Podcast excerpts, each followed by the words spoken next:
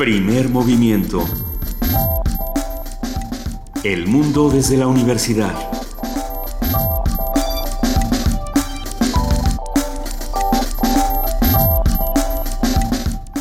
Muy buenos días, son las 7 de la mañana con 3 minutos de este lunes 18 de enero. Estamos aquí en Radio UNAM arrancando primer movimiento. Luisa Iglesias. Querido Benito Taibo, muy buenos días, muy buen día a todos los que nos están escuchando aquí en el 96.1 y muy buenos días a nuestra jefa de información, Juana Inés de ESA. ¿Cómo estás, Juana Inés? Muy buenos días, pues aquí escuchando los resultados de la elección en Colima, eh, después la, de... La elección repuesta. La elección extraordinaria en Colima, sí, que después de... Ay, estoy teniendo un regreso muy extraño. Después de toda clase de pleitos, este, casillas incendiadas, eh, boletas robadas, un montón de irregularidades, se proclamó... Eh, ganador el, el, candidato del PRI. Sí, el PREP, eh, el programa de resultados eh, anticipados, da como ganador al PRI, eh, con lo cual Colima sigue siendo el único estado de la República en donde no ha habido alternancia. Sí, si esto sucede eh, ya oficialmente. Si usted se desveló la noche de anoche viendo qué era lo que estaba ocurriendo con estas elecciones, no muchos se desvelaron, pero sí, sí muchos seguimos lo que estaba ocurriendo. Era muy interesante ver este, este pleito que aún seguía entre PRI y PAN a altas horas de, de, la noche, en el que el PAN todavía decía, bueno, a ver, nosotros todavía estamos corroborando algunos resultados.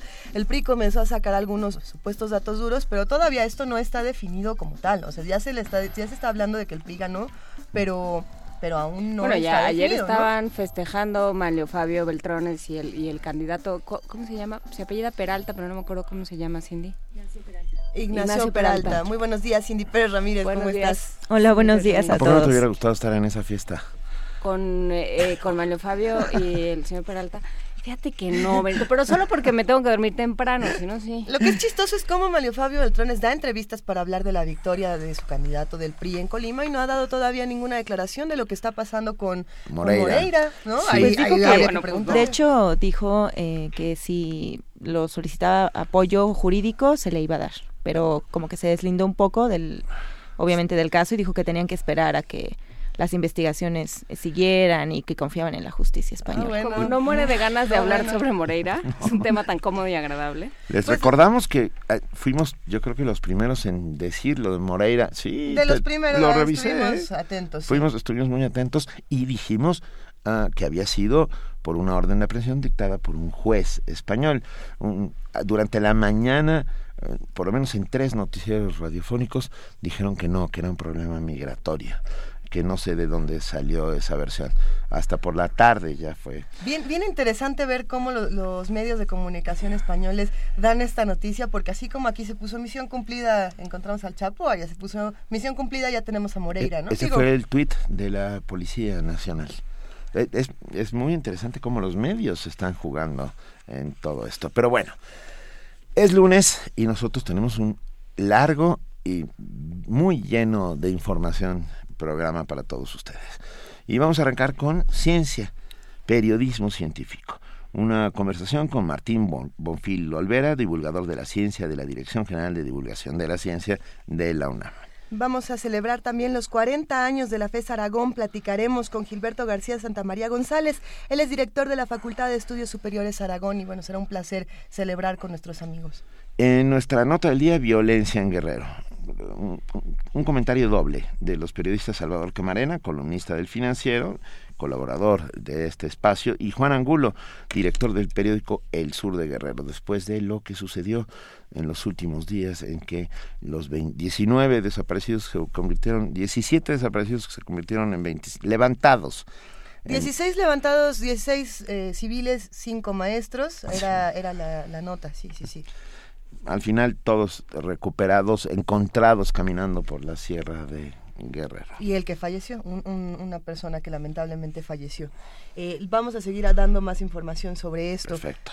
Eh, vamos a tener también buenas noticias. Peter Greenaway en la cátedra Bergman. Bueno, no es la primera vez que Peter Greenaway se da la, vuelta por este Peter tipo Greenaway es muy fan de, pasear por esta ciudad. Eh, está bueno. Pero eso nos conviene a todos los que nos gusta la gente ¿no? inteligente y Peter Greenaway, por supuesto. Bueno, pues para platicar de la visita de Peter Greenaway a la cátedra Bergman, vamos a hablar con Abril Alzaga. Ella es productora audiovisual, gestora cultural y coordinadora ejecutiva de la cátedra, de la cátedra Igmar Bergman en el Cine Teatro UNAM. Hoy tendremos, por supuesto, poesía necesaria, perdón, y le toca a Luisa Iglesias. Tengo dos propuestas y me gustaría también escuchar lo que quieren los radioescuchas. Por un lado, los, mandamos a un, a un, versus, ¿les parece interesante? Ok, tenemos por un lado a este poeta mejor conocido como el supermasoquista. Eh, bueno, él es Bob Flanagan y en los años 70 y 80 eh, su, poesía llamaba muchísimo la atención porque era transgresora, era dura, tomaba muchos elementos de la cultura estadounidense y se burlaba de ellos y más porque él tenía una enfermedad eh, terrible y entonces, bueno, trabajaba la, poesía a partir de la enfermedad. Ya que hablábamos del dolor con Arnold Krauss el viernes, pues me pareció que era un poema interesante para sacar el día de hoy. Por otro lado tenemos Ezra Pound eh, con su poema Usura. ¿Cuál les gusta más? Ezra Pound es el amo de la poesía, ¿no? Entonces, cualquiera de estos dos poemas, esperemos que los disfruten. Si hay otra propuesta, por favor escríbanos con el hashtag poesía necesaria para que podamos agregarlos aquí a nuestra antología sonora. ¿Es un momento sigan votando campeones? Pues, ¿cuál les gusta más? A mí, personalmente los dos me encantan. Creo que, creo que los dos podrían Yo ya tengo mi voto, pero el voto es secreto. Órale, ahorita, me lo pasa. Tendremos la participación del Programa Universitario de Estudios sobre el Desarrollo con Rolando Cordera. Y nuestra mesa del día con la que vamos a cerrar primer movimiento esta mañana es, como lo habíamos platicado, las elecciones en Colima. Vamos a platicar con el doctor Álvaro Arreola Ayala. Él es investigador del Instituto de Investigaciones Sociales de la UNAM. Va a ser muy interesante. Creo que todos tenemos que estar informados de lo que está pasando, no solamente en la capital, sino en el resto del país. Así que, pues, los invitamos a que se queden con nosotros de 7 a 10 de la mañana aquí en primer movimiento en el 96.1 de FM. Y nos vamos ahora a nuestro primer corte informativo del día. Ya le habíamos dado la bienvenida pero lo volvemos a hacer, a nuestra compañera Cindy Pérez Ramírez. Buen día de nuevo, Cindy. Buen día de nuevo, muchas gracias, Luisa, Benito, Juana Inés. Buenos días a todos. Bienvenida.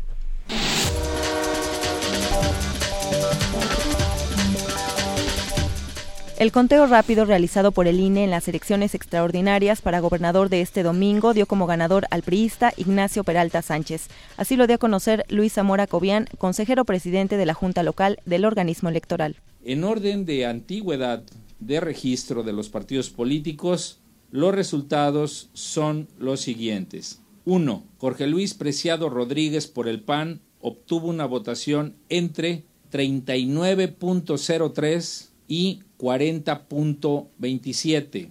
2. José Ignacio Peralta Sánchez por la coalición integrada por el PRI, el Partido Verde Ecologista de México, el Partido del Trabajo y Nueva Alianza obtuvo una votación entre 42.72 y 43.94. 3. Marta María Cepeda del Toro por el PRD obtuvo una votación entre el 1.76 y 1.96. 4. Leoncio Alfonso Morán Sánchez por Movimiento Ciudadano obtuvo una votación entre 11.49 y 12.19. 5. José Francisco Gallardo Rodríguez por Morena obtuvo una votación entre .75 y .88. Gerardo Galván Pinto por el partido Encuentro Social obtuvo una votación entre .39 y .53. El funcionario recordó que este conteo muestra la tendencia de los comicios, pero no refleja el resultado final, pues aún falta el programa de resultados electorales preliminares que estará activo hasta las 19 horas de este lunes y posteriormente el miércoles el conteo oficial de sufragios. Cabe señalar que el INE reportó que durante la jornada electoral se presentaron 50 incidentes menores. La Audiencia Nacional de España informó que Humberto Moreira enfrenta penas que podrían alcanzar de 5 a 6 años de prisión, esto si se le comprueba su participación en varios delitos de corrupción. El exgobernador de Coahuila y expresidente nacional del PRI fue detenido el viernes en el aeropuerto de Barajas, luego de comparecer ante un juez por una investigación por, una investigación por presunta participación en lavado de capitales, malversación de caudales públicos, cohecho y organización criminal, el juez de guardia José de la Mata acordó la prisión provisional comunicada y sin fianza para Moreira. El juez explicó que la no disposición de fianza para el expolítico mexicano es por el riesgo concreto de fuga del detenido con residencia actual en Barcelona por motivos académicos. En Guerrero, el pasado sábado fue hallado el cuerpo de Joaquín Real Toledo, director de una escuela secundaria técnica en Ajuchitlán del Progreso, que fue secuestrado hace una semana con otros cuatro maestros. De acuerdo con la Fiscalía General del Estado, los restos del profesor fueron hallados en un cerro de la localidad Santana del Águila de ese municipio de la región Tierra Caliente. Apenas el viernes los otros cuatro profesores fueron liberados por sus plagiarios. Ese mismo día fueron liberadas 21 personas, 17 de las cuales habían sido secuestradas tras, tras asistir a una boda en Arcelia. En Michoacán, fuerzas estatales y federales reforzaron los operativos de seguridad en una zona en disputa por grupos criminales, donde el pasado viernes fueron hallados los cuerpos de seis jóvenes ejecutados a balazos. Al parecer, las víctimas fueron secuestradas por un comando armado el pasado 6 de enero, cuando se dirigían a una fiesta en el municipio de Tanguato, en los límites de Michoacán y Jalisco. De acuerdo con las autoridades, por este múltiple homicidio fueron detenidas siete personas, entre ellos un ex elemento de la Policía Ministerial del Estado. El gobierno de Oaxaca dio a conocer que en un operativo conjunto coordinado por el gobierno federal y Chiapas instalaron la base de operaciones mixtas en la zona de los Chimalapas. Mediante un comunicado se explicó que con esta acción se prevé fortalecer la seguridad en el área mediante la colocación de puestos de control, recorridos de seguridad y vigilancia. La base cuenta con aproximadamente 600 elementos de seguridad de los tres órdenes de gobierno. En información internacional, la independentista Tsai Ing-wen se convirtió este sábado en la primera mujer que gana las elecciones presidenciales en Taiwán. Algunos análisis han señalado que Ing-wen asumirá el cargo en medio de una compleja situación para la isla, por lo que tendrá que equilibrar los intereses de su país con los de China, su principal socio comercial, y con los de Estados Unidos. Asimismo, comenzó la expectativa de qué pasará con Pekín si en su agenda la nueva presidenta prioriza la soberanía de Taiwán y pone en riesgo el acercamiento que logró con China el presidente saliente Ma Ying-jeou. En Venezuela, el presidente Nicolás Maduro entregó a la Asamblea Nacional el decreto de emergencia económica nacional. De acuerdo con las cifras publicadas por el Banco Central de Venezuela, la inflación del país es de 140%, la más alta del mundo.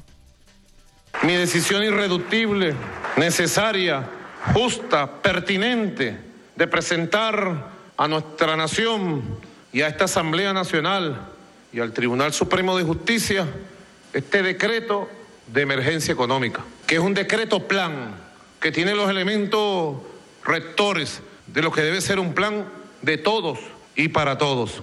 Llegó la hora de mostrar y de demostrar quién produce y quién no en la dinámica económica venezolana. Y para ello nos montaremos sobre nuestros aciertos, pero sobre todo sobre las cosas que no hemos hecho, sobre nuestros errores que son muchos y que deben ser identificados no como un ejercicio de autoflagelación, sino como un ejercicio profundo de rectificación, de recreación, de nueva acción. Por su parte, el nuevo presidente de la Asamblea, el opositor Henry Ramos Salub, se refirió en su discurso a los presos políticos, la corrupción y el fracaso del modelo socialista. Ramos Salub advirtió al oficialismo que ahora la Asamblea Nacional es un poder autónomo que va a debatir, legislar y controlar.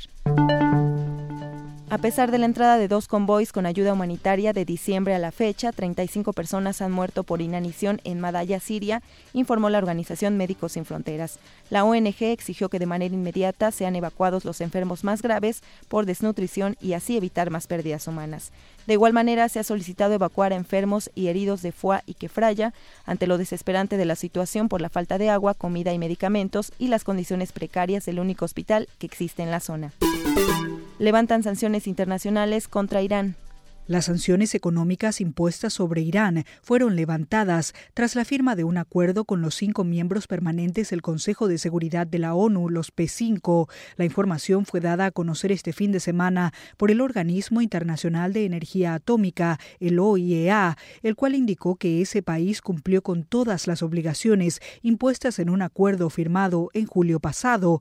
Miles de millones de dólares en bienes serán liberados y el petróleo iraní puede venderse a partir partir de ahora en el mercado internacional en respuesta al cumplimiento de los elementos de un programa nuclear. El director general del OIEA hizo el anuncio en un mensaje en video.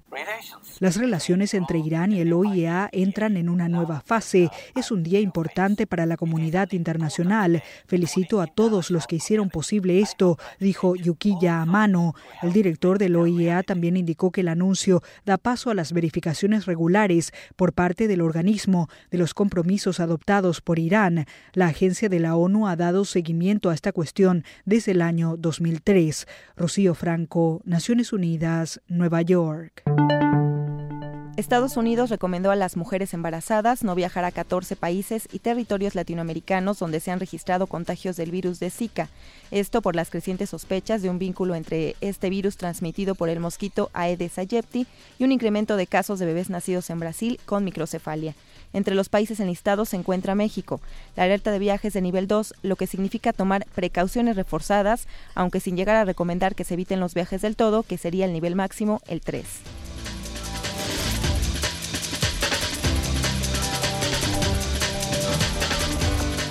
7 de la mañana, 18 minutos. Agradecemos inmensamente a nuestra compañera Cindy Pérez Ramírez por este corte informativo. Nos vemos durante el resto de la mañana. Cindy. Así es, Benito, Luisa, Juan Inés, aquí seguimos. Buen día.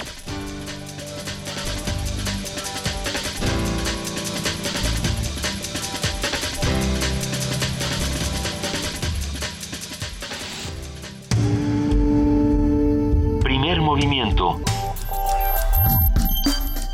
donde todos rugen, el puma ronronea.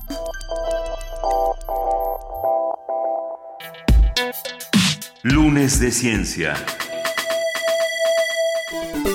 Son las 7 de la mañana con 19 minutos y queremos mandarle un saludo especial a Guillermo Parada que ha venido a estar aquí con nosotros. Le mandamos un gran abrazo, viene desde Colombia.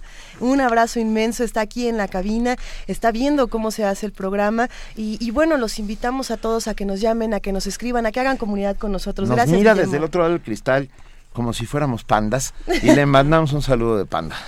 Un abrazo de panda le mandamos. Le vamos a dedicar esta mañana nuestra mesa de arranque donde vamos a hablar de periodismo científico. En la Ciudad de México se firmó el acta constitutiva de la Asociación Civil Red Mexicana de Periodistas de Ciencia, la primera de este tipo en el país. Esta red está constituida por 29 socios fundadores, todos ellos periodistas o comunicadores de la ciencia mexicanos y estudiantes que comparten el interés de fortalecer y promover el ejercicio del periodismo de ciencia de calidad. La Red Mexicana de Periodistas de Ciencia busca fomentar la comunicación entre la sociedad civil y la comunidad científica y tecnológica. Pretende además impulsar las relaciones entre los miembros de la iniciativa privada y los órganos del Estado responsables de la promoción, fomento y desarrollo de ciencia, tecnología e innovación. El objetivo de esta red es impulsar el periodismo de ciencia, tecnología e innovación y su ejercicio libre en México, poniendo énfasis en la calidad, la veracidad y el rigor periodístico. Y bueno, hoy conversaremos sobre el periodismo científico, su pertinencia y su presencia en nuestro país. En esta charla nos acompaña Martín Bolfín Olivera, divulgador de ciencia de la Dirección General de Divulgación de Ciencia de la UNAM. Martín, muy buenos días. Gracias por hablar con nosotros esta mañana. Buenos días, encantado. Eh, nosotros estamos encantados. A ver, ¿qué distingue a un periodista científico de cualquier otro periodista, Martín? Bueno, mira, esa pregunta es justamente uno de los puntos que hacen necesaria la, la creación de una red como esta, porque contrario a lo que pudiera pensar mucha gente en el medio periodístico, donde están acostumbrados a tratar eh, pues diferentes fuentes, ¿no? La fuente política, la fuente eh, del medio artístico o de deportes, eh, la fuente de ciencia es muy distinta a todas estas porque no forma parte la ciencia, y, bueno, el conocimiento de la ciencia y la tecnología no forma parte de la cultura general de, del ciudadano. Entonces, aunque todo ciudadano sabe, pues, cuál es el partido de izquierda o de derecha o de centro, o cuál es el equipo América o, o Chivas, o, O cuál, o quién es Brad Pitt, o, eh, pues, no sé, cualquier artista de moda, eh, no mucha gente eh, sabe bastante de ciencia y tecnología más allá de lo que estudia uno, digamos, en primaria, secundaria y prepa. Entonces, eh, para ejercer el periodismo científico de manera profesional y eficaz, sí se necesita una formación mucho más especializada de la que da, digamos, una carrera de periodismo en general. Y esto hace necesario formar periodistas científicos de manera especializada. Y por eso eh, se, se, está creando esta red en parte, ¿no? Para, para fomentar la, la especialización y la profesionalización de los periodistas que aborden la fuente de ciencia. Ahora bien, ¿cuáles son los retos que enfrenta una red como esta, pensando también ya en estos beneficios? Bueno, el principal reto es nacer, ¿no? Que, nacemos en un medio donde no existe prácticamente el periodismo científico como, como una actividad reconocida. Eh, somos en este momento muy poquitos miembros, como tú dijiste, 29 miembros fundadores, aunque rápidamente van a, a unirse otros colegas que no pudieron estar en esta primera etapa. Eh, pero de todas maneras, bueno, somos muy poquitos periodistas científicos en un país eh, pues del tamaño de México con la población de México eh, y lo primero que se tiene que hacer es tratar de que crezca esta comunidad de periodistas eh, de manera cada vez más especializada, más profesional, como hemos dicho, y eh, pues tratar de, de que los medios de comunicación empiecen a reconocer que existen periodistas científicos especializados y que vale la pena eh, contratarlos, ¿no? Y buscarlos y dejarlos que trabajen en condiciones adecuadas para que mejore la calidad del periodismo de ciencia que se hace en México. A ver, eh, Martín, buenos días. Te saludo Juana Inés. ¿Cómo ¿Qué tal? Buenos días. Eh, te preguntaría para que para que nos vayamos dando una idea de, de, cómo es esta especialización, pensando en esta noticia que salió hace un par de semanas de Corea del Norte que había que anunció que había detonado una bomba H, que estaba haciendo pruebas para detonar una bomba de hidrógeno. ¿Cómo hubieras cubierto tú esa nota? Bueno, eh, la verdad es que la disciplina del periodismo científico es la misma que, que la de cualquier periodismo. Es básicamente verificar la información, ¿no? Verificar las fuentes, no tener una sola fuente eh, y buscar, digamos, más datos, más evidencia antes de soltar una nota. Entonces, lo, lo que pasa con este tipo de notas, y igualmente con otra que, que salió hace unas dos semanas acerca de una supuesta astrofísica mexicana que había, entre comillas, corregido a, al físico Stephen Hawking, eh, pues son noticias que, que eh, digamos, sucumben los medios a esta presión de, de presentar la noticia lo más pronto que se pueda, de manera inmediata, ¿no? Como dicen en el medio en tiempo real, eh, y se, se, se pasan las notas antes de verificar la información. Claro que en el caso de Corea de, de eh, eh perdón, este, ¿es Corea del Norte o Corea del, del norte, del norte? Corea del Norte, sí. Siempre me hago bolas, perdón. este, tal vez es más difícil verificar la información porque se trata de un país que no no es no se caracteriza por eh, circular su información libremente, ¿no? Pero eh, en cualquier caso, pues convendría haber consultado con una serie de expertos, buscar más eh, información en las fuentes que se pudiera conseguir, etcétera, antes de dar a conocer con bombo y platillo notas como estas, ¿no? En el caso de la astrofísica mexicana que corrigió a Hawking, pues ni era astrofísica, eh, si era mexicana es de Chihuahua, pero tampoco corrigió a Stephen Hawking, entonces la noticia eh, circuló de un medio pequeño chihuahuense a toda la prensa nacional eh, nuevamente con, con un tono triunfalista. Y si alguien se hubiera molestado en verificar un poquito la nota, pues hubiera dado cuenta de que, de que no había tal. Claro que para que sonara raro la nota, para que le suene a alguien raro estas, estas noticias, necesita tener un mínimo de cultura científica inicial. Es que ese era mi punto, o sea, que, que de pronto lo, lo que hicieron muchos... Eh, periodistas científicos en todo el mundo fue decir, a ver, no, no, no, es que eso no es posible. Eso como lo están repitiendo, ese cable como lo están repitiendo muchos medios, es físicamente, literalmente es físicamente imposible. Claro, eh, lo que pasa es que, como, como decía, eh, si uno no tiene cierta formación ya en, en ciencias, ciertos conocimientos básicos que te ayudan a desarrollar un cierto instinto, ¿no? O, eh, pues tal vez no te suena raro algo y lo, lo das por bueno y lo publicas ante esta presión eh, que hay siempre en los medios. Pero como tú dices, si uno tiene un poco de cultura científica, un poco de conocimiento previo, puede uno decir, híjole, es que esto huele raro y hay que escarbar un poquito más, aunque en realidad un, un buen periodista debería siempre verificar sus, su información le suene o no rara, ¿no? Sí. Oye, a ver, Martín, déjame hacerte una pregunta un poco extraña. ¿De dónde salen los periodistas que integran la Red Mexicana de Periodistas de Ciencia? Quiero decir, eh, ¿son primero periodistas y luego se especializan en el tema o provienen de alguna carrera científica y luego se dedican al periodismo? ¿Sabemos esto? esto? Sí, bueno, muy, eh, muy buena pregunta. Eh, fíjate que yo diría que la mitad quizá ah, estudiaron carreras de periodismo de comunicación y la otra mitad eh, probablemente carreras científicas. Eh, somos un, un, grupo pues muy heterogéneo y muy eh, pues muy nuevo, digamos. Eh, hay gente de, de, desde la primera generación de periodistas científicos, ¿no? Como Javier Flores que inició ah. la sección de ciencia en la jornada, Javier Cruz que inició la sección de ciencia en Reforma y, y ambos están ahora en la Dirección General de Divulgación de la Ciencia de la UNAM. Eh, hay gente como Antimio Cruz que trabaja en varios medios. Eh, los dos primeros estudiaron carreras de ciencias y Antimio Cruz estudió carrera eh, de comunicación.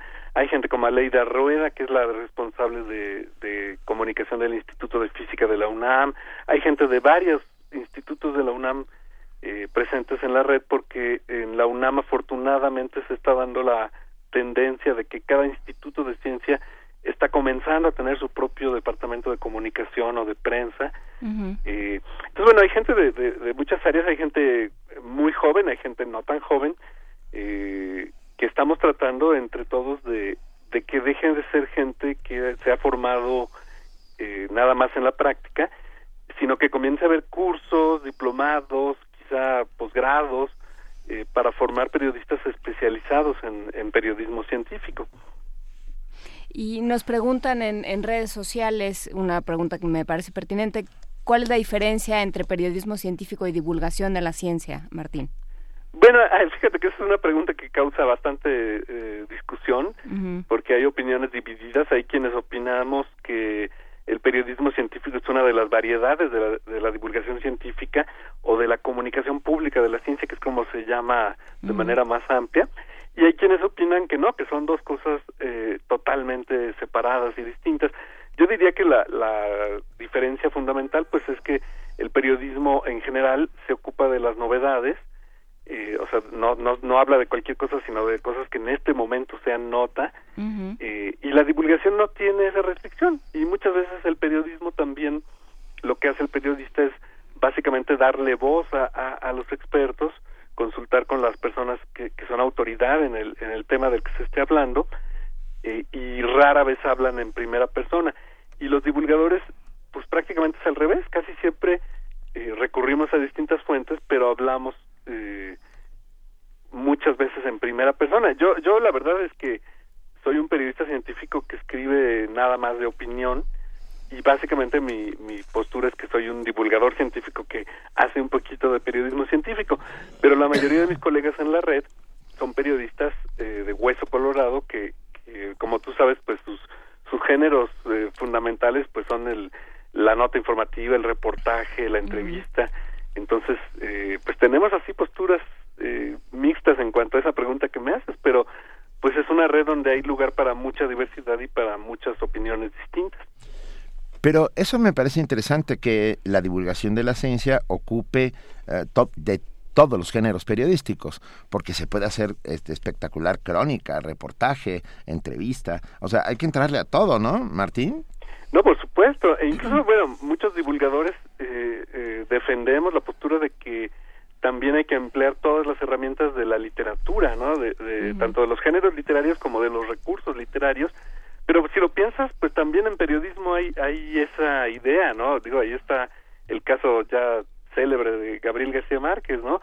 Eh, entonces yo creo que no hay tantas, no es tan importante la diferencia, sino más bien los medios y, y los temas muchas veces que, que abordan los periodistas que sí están pues circunscritos a cierta a cierto tipo de temas, a ciertas esferas y los divulgadores pues más bien eh, escribimos de lo que queremos, ¿no? ¿Cuál es ay, para ti en este momento cuál es la nota de ciencia? Martín. Uy, me agarras en curva porque es lunes y yo me paso el fin de semana realmente descansando, ¿no? ¿El Zika? Eh, pues ahorita acabo de escuchar que dan ustedes una nota relacionada con el Zika, que es un virus emergente. Pero digamos. llevamos un rato dando notas sobre sí, Zika, es ¿eh? interesantísimo. Sí, sí. Eh, Eh, pues lo que pasa es que esa es un, una buena nota que está surgiendo en este momento porque eh, pues es un virus del que todavía no hemos oído hablar mucho, del que todavía no hemos oído campañas exhaustivas en radio. Todavía no hay rap del Zika. ¿Perdón? Todavía no hay rap o, hip hop o reggaetón del Zika. Todavía no, que, fíjate que a, mí no me gusta el, el, reggaetón, pero la verdad es que fue muy buena campaña, ¿eh? Porque sí, sí penetró bastante y sí comunicaba lo que quería comunicar, que eran las medidas a tomar. Y básicamente son las mismas, ¿no? Con el Zika y, y el chikungunya. Entonces, pensando en qué herramientas podemos tomar para dar noticias eh, de tipo periodístico científico o para hacer divulgación, ¿cómo le hacemos? ¿Qué herramientas tomamos para no volvernos impenetrables, Martín? Para no volvernos tan crípticos con temas que son complejos. Bueno, mira, justamente uno de los objetivos de, la Red eh, Nacional de Periodistas de Ciencia eh, es comenzar a poner a disposición de los medios algún tipo de herramientas que, que permitan esto eh, que, me dices, ¿no? Porque no, no de la noche a la mañana cada medio de comunicación puede tener expertos en periodismo científico, pero quizá la red puede, pues estamos apenas empezando a discutir, eh, porque tampoco es que tengamos dinero, ¿no? Entonces vamos a tener que buscar fuentes de financiación eh, para, por ejemplo, establecer quizá un, un sitio web donde haya información confiable para los medios, relacionarnos con agencias de noticias, pero una de las cosas que puede hacer eh, cualquier medio es eh, tratar de verificar en, en otros medios y tratar de buscar algún experto nacional relacionado con el tema del que se hable y solicitar su opinión, ¿no? Simplemente, eh, usted siente que esta noticia es tan importante como se está presentando, usted siente que esta noticia eh, está, bueno, tiene bases sólidas, digamos, o es un, un borrego, ¿no? Como dicen, o una cosa exagerada, eh, en México se hace algo, algo parecido, etcétera, entonces, eh, hay cosas sencillas que puede hacer cualquier cualquier medio, aunque muchas veces se limitan los medios a nada más reproducir eh, boletines, ¿no? Lo cual es bastante lamentable. A, ver, Martín, cuéntanos tú como periodista científico en los últimos años cuál ha sido la noticia más emocionante que, que ha llegado hasta tus manos, que te ha parecido así vital eh, en el sentido de, de necesidad de comunicarla. Pues mira, no, no te podría señalar una en particular, pero eh, a mí me gustan mucho los temas que tienen que ver con, con desenmascarar a, charlatanes, a pseudocientíficos, que se, eh, que se hacen pasar por científicos y que muchas veces pueden ser peligrosos para, para el ciudadano, ¿no? Entonces, notas que tienen que ver con eso. Esta reciente que te digo de la astrofísica chihuahuense, pues no es que ella fuera una charlatana ni una pseudocientífica, simplemente fue una nota que se salió de control y que básicamente era eh, pues toda la información que contenía la nota no no era válida no entonces y, pero pero la astrofísica lo permitió. Eso eso fue su eh, lo que habría que cuestionar. Eh, cada año salen también los premios Nobel que, que son bastante emocionantes para para la gente que nos gusta la ciencia.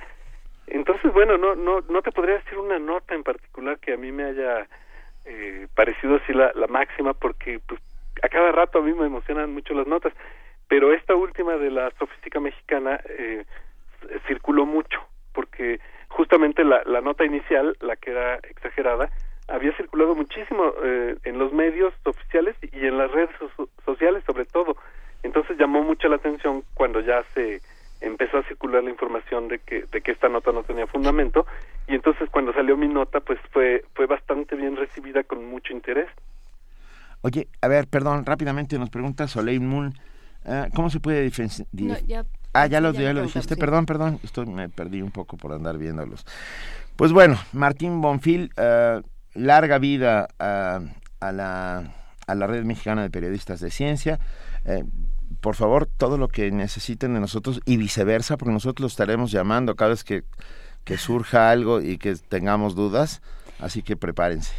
Claro que sí, pues si me permites, Benito, hay una página eh, web, digamos un, blog más bien donde donde pueden encontrar información sobre la red. Se llama redmpc.wordpress.com y, y a quien le interese, pues ahí todavía hay poquita información porque nos concentramos en el proceso de crear la red, que es un proceso bastante burocrático y bastante molesto. Eh, pero nuestro objetivo es comenzar a desarrollar varias de nuestras metas, ¿no? Que tienen que ver con apoyar el periodismo con buscar mejores condiciones laborales para los periodistas científicos, apoyar a los medios, eh, en fin, pues quien le interese en esa página web puede encontrar algo más de información sobre la, la Red Mexicana de Periodistas de Ciencia, que es una AC. Venga, no, ¿nos repites la página Red MPC? redmpc.wordpress.org. Ok. Perdón, punto .com. La vamos a compartir en nuestras redes sociales para que todos podamos estar eh, cerca de lo que está haciendo la, red. Martín, otro tipo de lecturas que nos recomiendes para irnos integrando, para irnos eh, impregnando de conocimiento.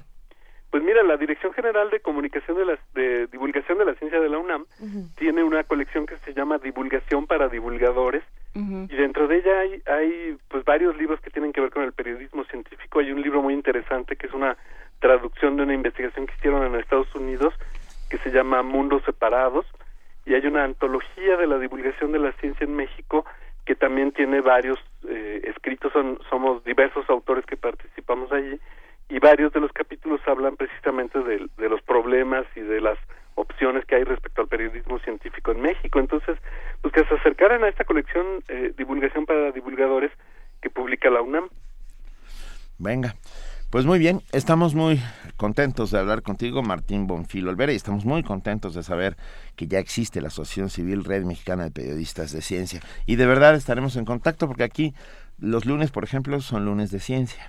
Yo sé. Y no queremos ni una sola vez andar contando que, que alguien le enmienda la plana a Stephen Hawking sin Sí, que no es esto sea cierto. cierto. claro que sí. Va. Pues yo encantado y muchísimas gracias por haberme dado la oportunidad de, de, de abundar un poquito sobre esta buena noticia.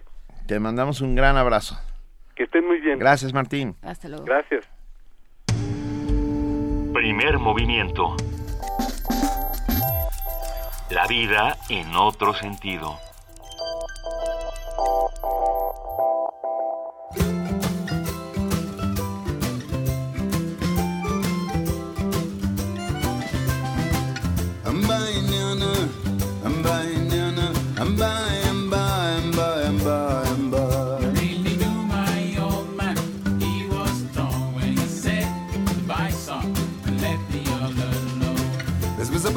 Ye, bes bes bye de man. Hello bye bye bye bye bye bye bye bye bye bye. From father to son, for life to go on. Everyone is son of a dad. You know and cry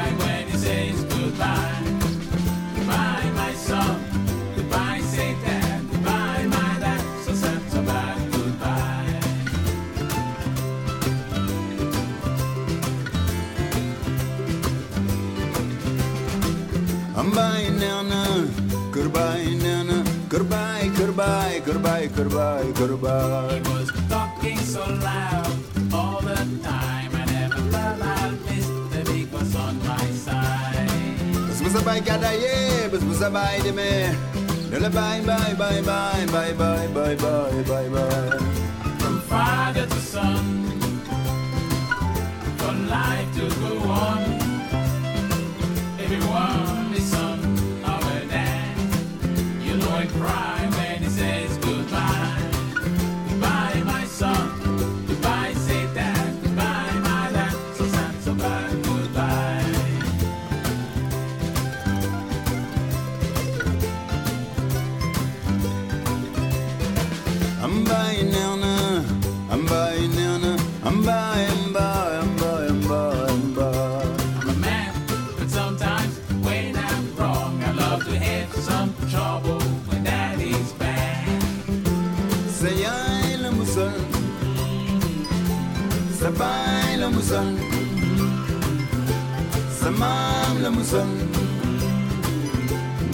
sol bañ koo simi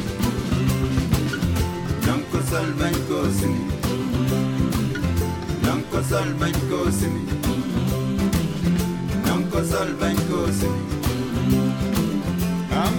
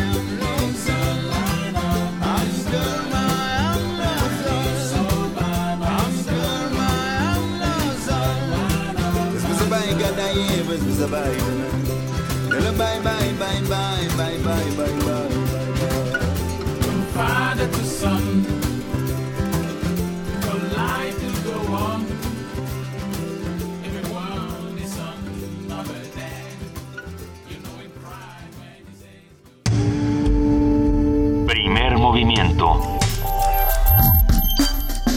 Para afinar el día. 7 de la mañana, 43 minutos. Acabamos de escuchar My Son, mi hijo, de Wasis Diop. Una recomendación de Ricardo Peláez. ¡Ey! Esto quiere decir que es un músico africano. Hay que, hay que decir que el taller de novela gráfica de Ah. Ricardo Peláez empezó el fin de semana y, y bueno, pinta para hacer un taller eh, excelente que se está dando en IBI. Y, y bueno, habrá que ver, habrá que ver qué pasa, que nos cuente cómo va el taller, ¿no? Que nos cuente también Juana Inés, porque ella va a ser una de las maestras. De las meras meras. Este, yo sí voy a ser uno de los facilitadores, pero Me encanta el término facilitador, a mí me pone muy nervioso.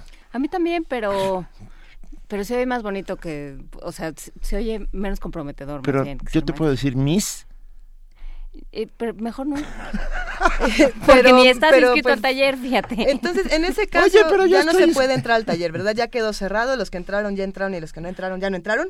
¿O cómo va a estar? No sé, pero Hay que le preguntarle. a- preguntamos a Ricardo Peláez. La parte administrativa no la lleva ella. Bueno, es, Ella es es nada más porque uno quiere saber porque Sí, bueno, yo facilito, pero no está las bueno. inscripciones. El taller está bueno, son muchísimos los escritores, ilustradores, novelistas gráficos que le entraron y, y, pues le mandamos un gran abrazo a Ricardo Peláez por su labor como ilustrador y también por estas recomendaciones musicales que nos está haciendo para que conozcamos de otra manera lo que pasa eh, del otro lado del mundo a través de la música. ¿Por Así qué no es. hacerlo? Ustedes están ahí, los que hacen comunidad todos los días con nosotros. Hoy es 18 de enero.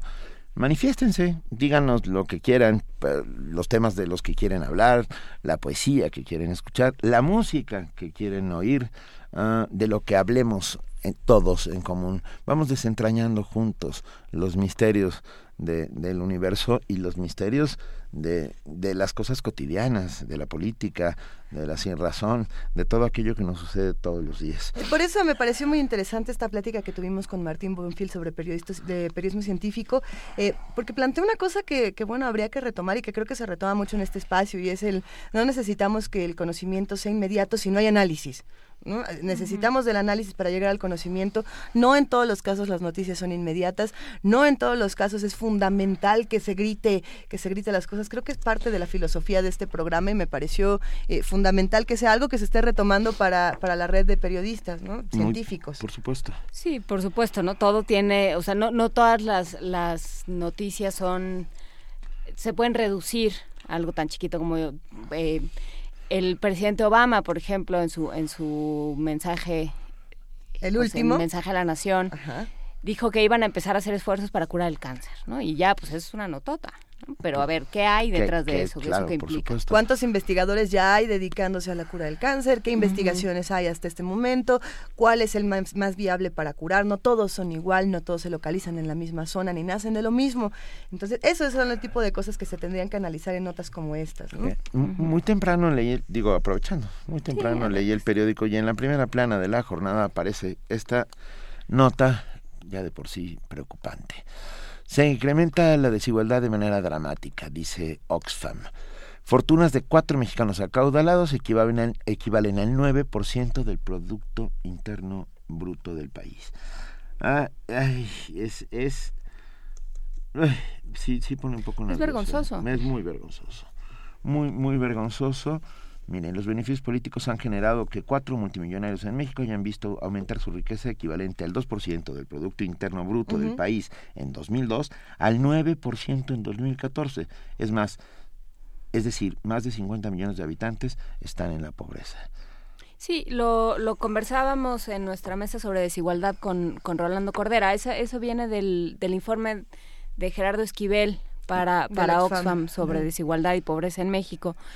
Y lo que dice sí, es si estos eh, personajes, si estos cuatro multimillonarios, eh, como los llaman en la nota, eh, no contrataran a 3 millones de, de mexicanos o a 30 millones de mexicanos, no me acuerdo, durante cierto tiempo, no perderían. Si les dieran el, salario mínimo, no perderían, porque eso sería nada más lo que generan de intereses. Hay, hay otro dato aquí que es francamente alarmante y terrible.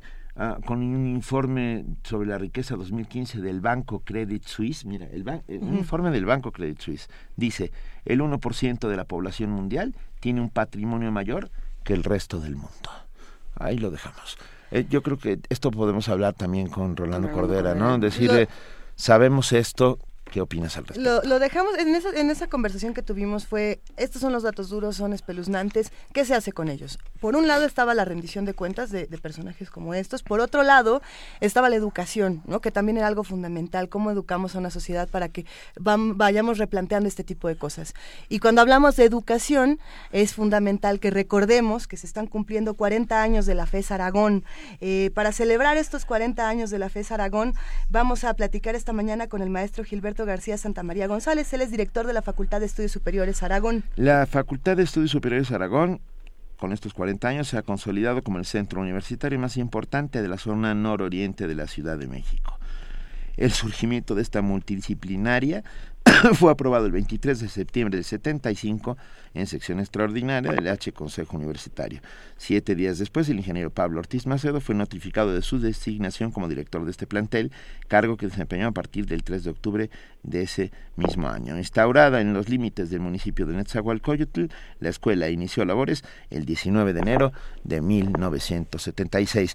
Feliz, muy feliz cumpleaños, eh, Gilberto García Santamaría González. Muy buenos días, Benito. Muchas gracias por la atención de esta celebración que estamos con regocijo llevando a cabo desde el día de hoy. Venga, nos, nos- a nosotros nos da muchísimo gusto. Cuéntanos qué es el- la Facultad de Estudios Superiores de Aragón, cómo funciona, cuántos alumnos tiene, cuántos maestros. ¿Qué en- es en- 40 años ¿Qué después? es 40 años después? Bueno, eh, esta facultad precisamente hace 40 años inició con un poquito más de 2.000 estudiantes, 120 profesores y 200 trabajadores. Actualmente tenemos una población que supera los 19.000 estudiantes, los 1.400 profesores de asignatura, eh, junto con profesores de carrera y técnicos académicos, y 800 compañeros administrativos, tanto de base y de confianza. Esta facultad inicia con prácticamente 10 programas de licenciatura. Actualmente tenemos 14 programas de licenciatura, eh, tres en el sistema abierto y a distancia. Participamos en los posgrados de Derecho, Economía, Arquitectura, Pedagogía y nos ha dado muchas eh, satisfacciones. Esta institución ha sido forjadora de prácticamente eh, en estos 40 años de 30 y, más de 35 mil eh, profesionistas titulados y 74 mil egresados. Entonces tiene un peso específico muy importante dentro de la universidad. Pudiéramos decir también que de los de, eh, pensemos de 10 estudiantes de la UNAM, cerca de uno de cada 10 estudiantes de licenciatura de la UNAM podría ser considerado de esta Facultad de Estudios Superiores Aragón. Bueno, bueno, da, da gusto pues, ¿no? Desde luego que sí.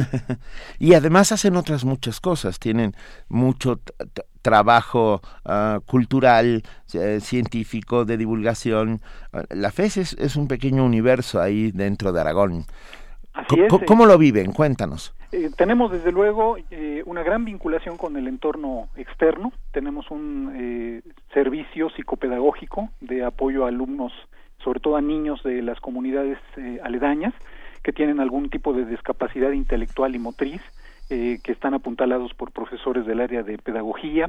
Eh, también tenemos eh, algunas intervenciones a petición de los órganos de gobierno municipal para poderles ayudar en aspectos de carácter de ingeniería, de, este, de tipo jurídico y desde luego también hay una gran producción de productos de la investigación de nuestros profesores de carrera que han trascendido fronteras, eh, se ven en foros nacionales e internacionales y que también inciden directamente en el desarrollo de nuestro entorno eh, eh, municipal, estatal y federal y por qué no decirlo internacional. Esta facultad multidisciplinaria está asentada en el municipio de Nezahualcóyotl, eh, por lo tanto eh, tiene una gran pertinencia porque pensamos que ab- abona muchísimo para eh, hacer que la oferta educativa de la universidad sea extendida en entornos donde hace 40 años no existía esa posibilidad. Estamos hablando con Gilberto García Santamaría González, director de la Facultad de Estudios Superiores Aragón, y le preguntamos con enorme gusto cómo se van a celebrar estos primeros 40 años, eh, Gilberto. Así es, Benito. Vamos a tener una serie de eh, actividades que eh, las podamos hacer de una manera muy sucinta mención. Vamos a tener una fera- feria lúdica recreativa, concierto de la UFUNOM, una feria de cultura, deporte y salud, la presentación de la Compañía Nacional de Teatro, una una cosa que se llama Expo Futuro Profesional, la exposición de un escultor eh, Erzúa, que se llama esta exposición Geometría Cósmica. Vamos a tener conferencias magistrales, coloquios, congresos nacionales e internacionales, pláticas, mesas redondas de todas las áreas que conforman esta multidisciplinaria, tales como la arquitectura en voz de los egresados, nuevos paradigmas de la comunicación, el quinto Congreso Iberoamericano de Derecho Electoral, ciclos de conferencias de calidad y seguridad industrial hacia el futuro del diseño, la electrónica al servicio de la sociedad, concurso de fotografía, desarrollo y crecimiento económico como conferencia magistral y retos y desafíos de la investigación en la FES Aragón, por mencionar algunos. Bueno, y toda esta celebración tan bella, eh, ¿será para todos? ¿Podemos integrarnos al festejo? ¿Dónde podemos consultar más? Desde luego está toda la comunidad universitaria, está toda la sociedad en general interesada, pueden consultarlo, la programación en su oportunidad en la página eh, de internet de nuestra facultad www.aragon.unam.mx donde con toda precisión se va a hacer el, eh, la programación y la difusión de todas estas actividades que nos eh, hacen muy eh, pues eh, optimistas de que tengamos la, la permeabilidad y la trascendencia que tiene esta celebración que es de veras muy importante y trascendente para nosotros. ¿Qué le espera a los próximos 40 años de la FES Aragón? Yo creo que espera una manera de afrontar los retos nacionales en el entorno y también aportar soluciones en el entorno internacional. Eh, actualmente yo creo que se tiene un desarrollo muy interesante en las diversas áreas del conocimiento. Esta facultad, eh, solamente eh, por mencionar, participa en el área de las humanidades y de las artes con arquitectura, pedagogía y diseño industrial, en las ingenierías con ingeniería civil, mecánica, eléctrica, electrónica, computación, eh, y también ingeniería mecánica, en el área de las ciencias sociales, eh, comunicación y periodismo, derecho, economía, relaciones internacionales, sociología, economía y una licenciatura única en la universidad que se llama planificación para el desarrollo agropecuario que es estas eh, licenciaturas que son trans multi e interdisciplinarias que ya tiene esta licenciatura más de 30 años y que seguramente marcó el hito para las licenciaturas transdisciplinarias que actualmente se están instaurando en nuestra universidad.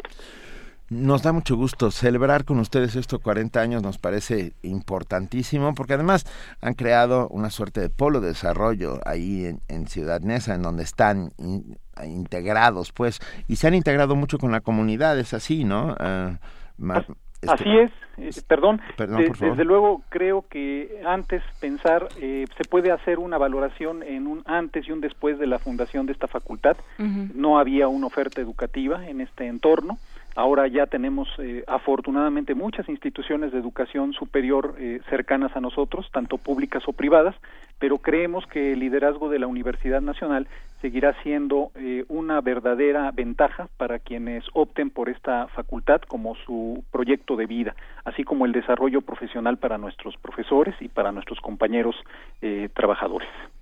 Les deseamos eh, de verdad que sean 40 años de más éxitos y sobre todo que podamos todos acercarnos a la FES Aragón. Ya estamos en la página aragón.unam.mx donde vamos a consultar más información, ya la compartimos en nuestras redes sociales y bueno, pues nos vemos en todos estos festejos, maestro Gilberto García Santamaría González. Muchas gracias a ustedes, Luisa, a Juana Inés y a Benito.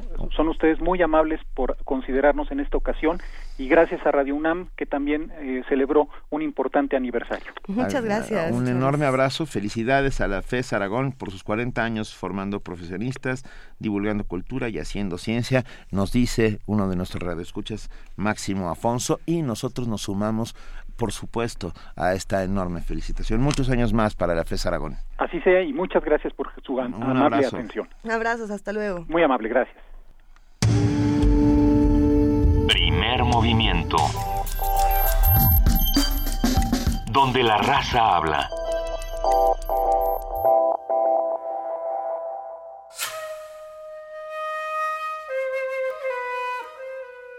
México en el aire. Reflexión, crítica, denuncia. hemos hecho una fantasía de que la identificación del centro de México es la, la que vale para todo. Ahí el está el futuro. De nosotros depende que estemos más cerca del carnaval. Que... El mundo está mal. Y lo que nos pasa aquí es un reflejo No estoy muy seguro que estemos sumergidos en una guerra, pero sí estamos. Roger Bartra, Marta Lamas, Juan Villoro, José Reveles, Elena Poniatowska, Bruno Bert, Sara Sefcovic. Acompaña a las periodistas Josefina King, Adriana Malvido y Rosario Manzanos a su encuentro con la mirada de personajes íntimamente ligados a la vida social, cultural y política del país. México en el aire, de lunes a viernes a las 15.30 horas por el 96.1 de FM, Radio UNAM. Encuentro Social no es un partido político religioso, pero sí cuenta con miles de creyentes como afiliados. Porque compartimos los mismos principios éticos y morales. Para Encuentro Social es mejor dar que recibir. Para Encuentro Social, la justicia enaltece a la nación. Para Encuentro Social es una responsabilidad ser la voz de los que no tienen voz. Porque para nosotros no hay nada imposible. Somos más que vencedores. No esperemos más. Hagámoslo Hagámoslo nosotros. nosotros. Partido Encuentro Social. Toma tu mochila. Es momento de emprender la ruta hacia los Balcanes. En sus tierras convergen las tradiciones de ayer y hoy. Del folclore antiguo al etnopop. De la música clásica a las suaves notas del jazz. Checa el mapa y dirige tus sentidos a el este.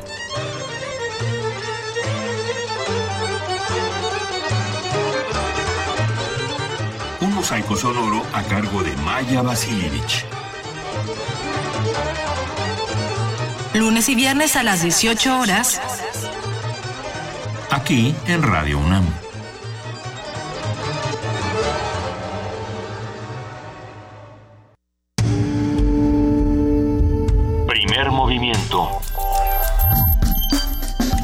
Azul y oro.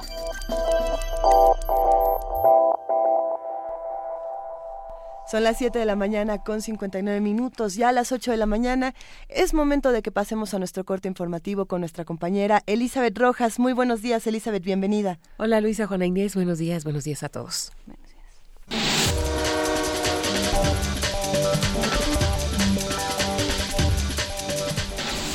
El PRD criticó a las autoridades mexicanas por no haber sido las que detuvieran al expresidente del PRI, Humberto Moreira, por lavado de dinero.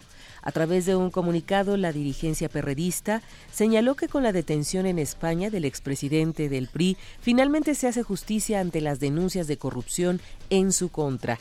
En tanto, el dirigente nacional del PAN, Ricardo Anaya, exigió que México también sancione al ex líder del PRI. La Procuraduría General de la República abrió una investigación por la desaparición de cinco jóvenes en Tierra Blanca, Veracruz. A través de un comunicado, informó que la Fiscalía Especializada de Búsqueda de Personas Desaparecidas recibió la denuncia de una persona sobre estos hechos, ya que entre las víctimas se encuentra su hijo y uno de sus sobrinos. Por ello, indicó que elementos de la PGR y de la Comisión Nacional de Seguridad, apoyados por efectivos de la Secretaría de la Defensa Nacional, han llevado a cabo distintas investigaciones en Tierra Blanca, Veracruz y en otros lugares, aunque hasta el momento no han sido localizados. Los jóvenes se dirigían el lunes pasado hacia el municipio de Playa Vicente y fueron detenidos por elementos policíacos, presuntamente por manejar a exceso de velocidad. Por estos hechos, 30 policías son investigados y cuatro de ellos fueron detenidos. De acuerdo con el fiscal general del Estado, Luis Ángel Bravo, hay videos que demuestran la participación de esos elementos en la desaparición de los jóvenes. El secretario general del Ayuntamiento de Temisco, Morelos, Carlos Cantelco, y el jefe de asesores, Anastasio Solís, pidieron a las autoridades investigar al senador Fidel de Médicis y al exalcalde de ese municipio, Miguel Ángel Colín, por estar involucrados en el homicidio de la alcaldesa Gisela Mota Ocampo. Cantelco Serrano detalló que el móvil del asesinato pudo deberse al desfalco de las finanzas públicas de ese ayuntamiento.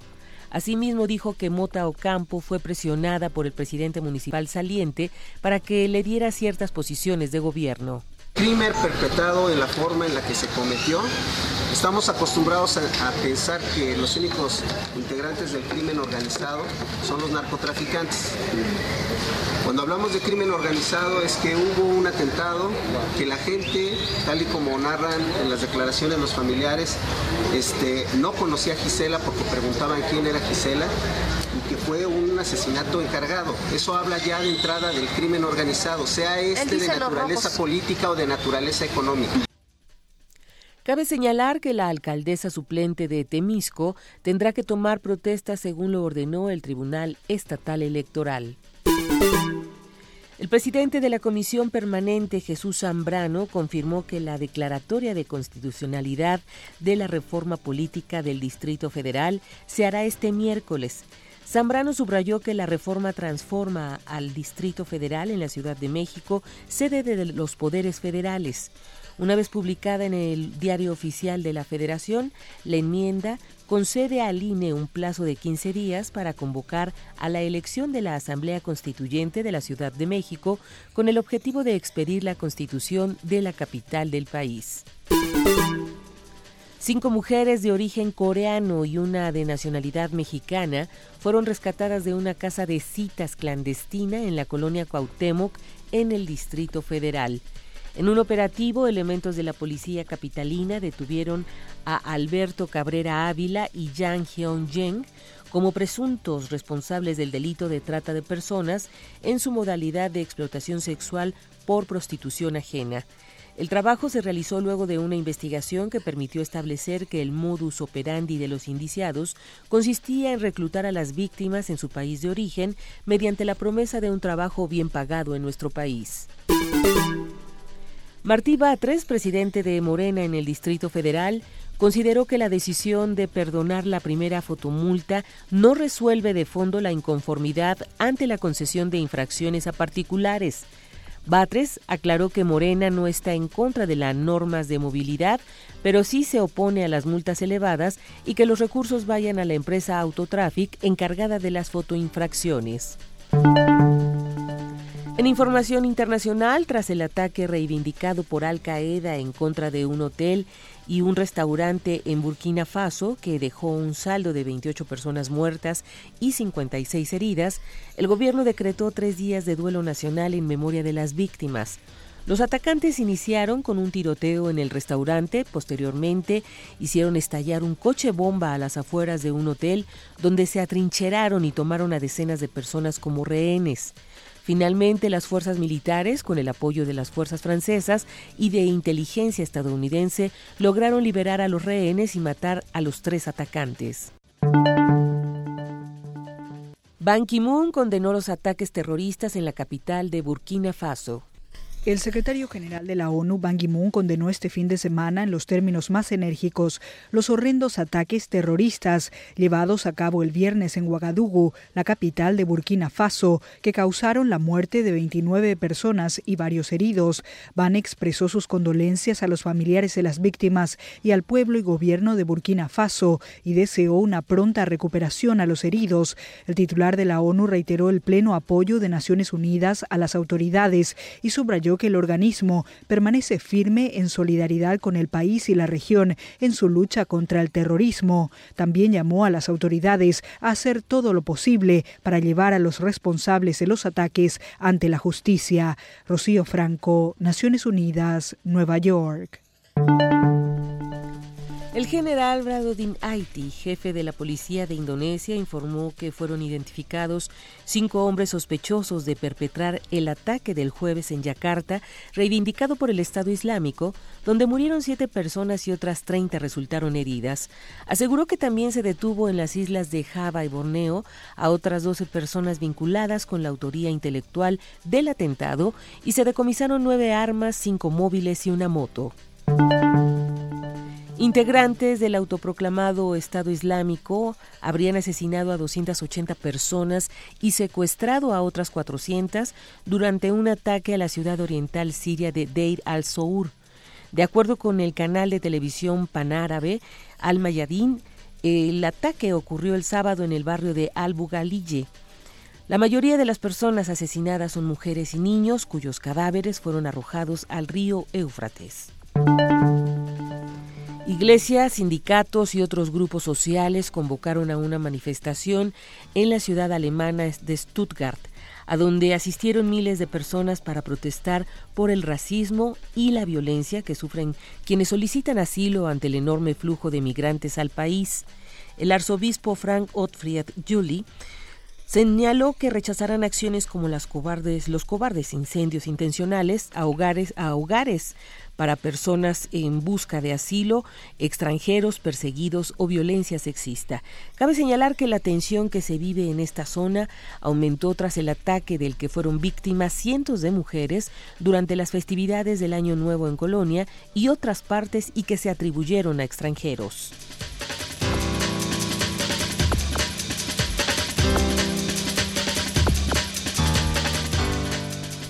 8 de la mañana con 8 minutos. Muchísimas gracias a nuestra compañera y amiga Elizabeth Rojas por este corte informativo y nos vemos a las 9, Elizabeth. Hasta el rato, Benito. Buenos días. Muchas gracias.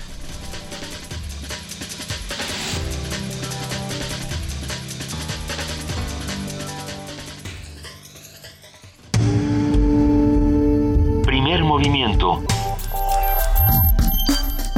Donde todos rugen, el puma ronronea.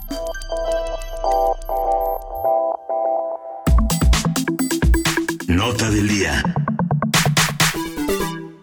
El pasado viernes se confirmó que aparecieron las 21 personas que habían sido levantadas en las inmediaciones del poblado El Salitre, municipio de Arcelia Guerrero. El alcalde de Arcelia, Adolfo Torales Catalán, confirmó el rescate de las 21 personas desaparecidas. Dijo que algunos de los rescatados presentaban golpes, pero que la mayoría se encuentra bien. En un principio, el gobierno estatal buscaba a 17 personas, pero resultaron ser más los secuestrados, porque algunos de los familiares de las víctimas optaron por no presentar denuncia penal. El gobernador de Guerrero, Héctor Astudillo, consideró que el operativo que se implementó por parte de la Secretaría de la Defensa Nacional y de la Policía Federal hizo una presión importante para que las personas fueran liberadas. Dijo que el hecho de que aparecieran más personas de las que se buscaban podría significar que tenían secuestrados en otras circunstancias, dato muy importante. Para conversar con nosotros sobre el regreso de los secuestrados de Arcelia, eh, lo que se sabe y los pasos a seguir por parte de las autoridades, hoy nos acompaña en la línea Salvador Camarena, periodista, columnista del financiero y colaborador siempre presente de este programa Primer Movimiento. Bienvenido, Salvador Camarena. Hola, muy buenos días, ¿cómo están? Qué gusto comenzar la semana juntos. Muchas Un gusto gracias, escucharte. Salvador. También se encuentra en la línea Juan Angulo, director del Sur, periódico de Guerrero. Muy buenos días, Juan Angulo. Ah, buenos días, eh, aquí estamos a sus órdenes. Muchísimas gracias. A ver, empecemos por el principio. Sí, eh, Salvador Camarena, ¿qué, qué te dice este hecho? Eh, inédito, eh, por cierto, en los últimos años en este país.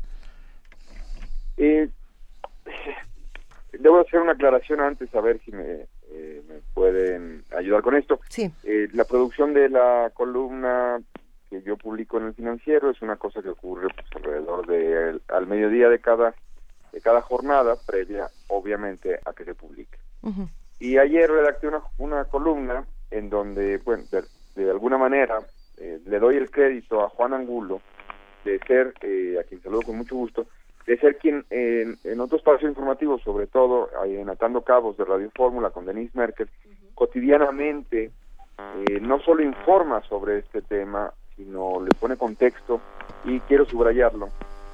Lo hace con una calidad humana, es decir, no pierde la perspectiva de lo que se está hablando. No son estadísticas lo que Juan reporta, sino historias y desmenuza lo que entraña para esas comunidades cada uno de estos terribles sucesos.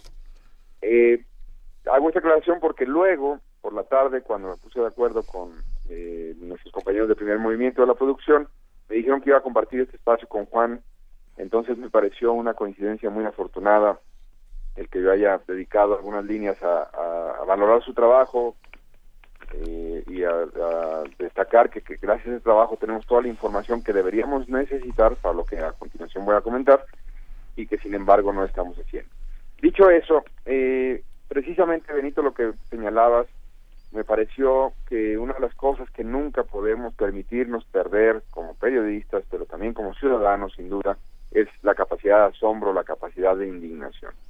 Y el video que se dio a conocer tras los ya terribles hechos del secuestro de 21 personas en Arcelia y hubo aparte unos asesinados eh, con respecto o paralelos a estos mismos hechos, eh, ya, ya ese video eh, donde aparecen estas personas con los ojos vendados, eh, amontonados, agrupados, sentados en el suelo, y los, los usan para supuestamente respaldar una denuncia en contra de un presunto delincuente, me pareció una cosa de propia de, de guerras o de desastres humanitarios de los que el mundo se compadece y padece cotidianamente, eh, de regiones y momentos eh, que gracias a la globalización, a las tecnologías y a la posibilidad del trabajo de los periodistas, tenemos acceso a el desastre humanitario que representa, por ejemplo, eh, los desplazados y los refugiados sirios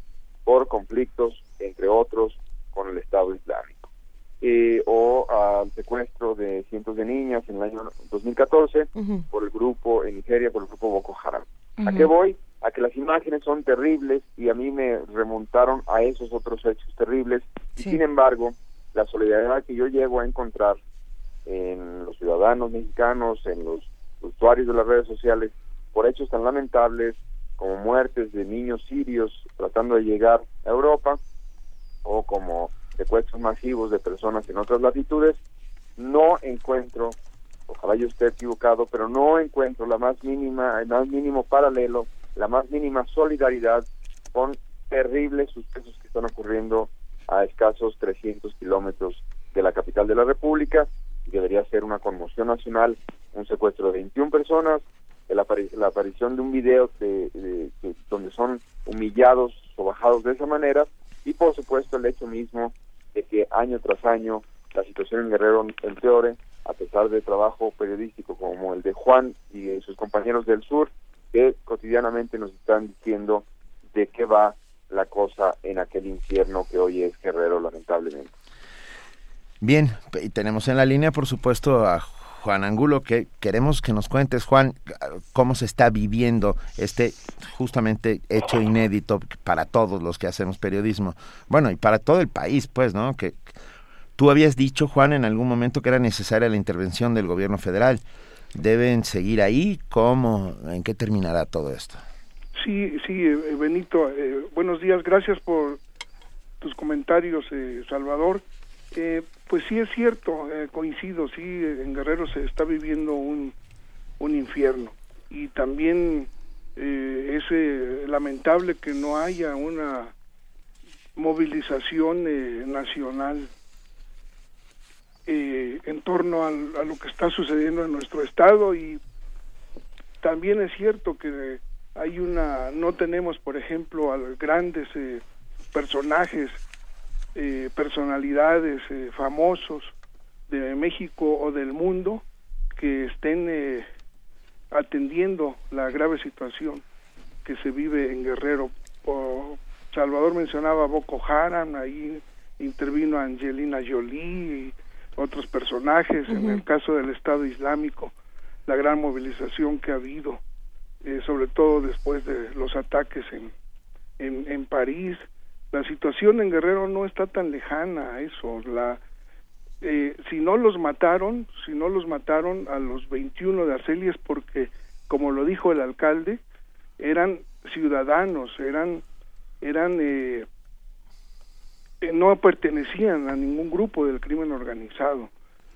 Ciertamente contribuyó a que este episodio se solucionara en términos generales eh, de, de una feliz manera la gran el gran despliegue de fuerzas policíacas y militares en la búsqueda de estos originalmente 17 desaparecidos que al final secuestrados que al final fueron 21 pero también contribuyó el hecho de que no eran parte de un grupo enemigo de los captores.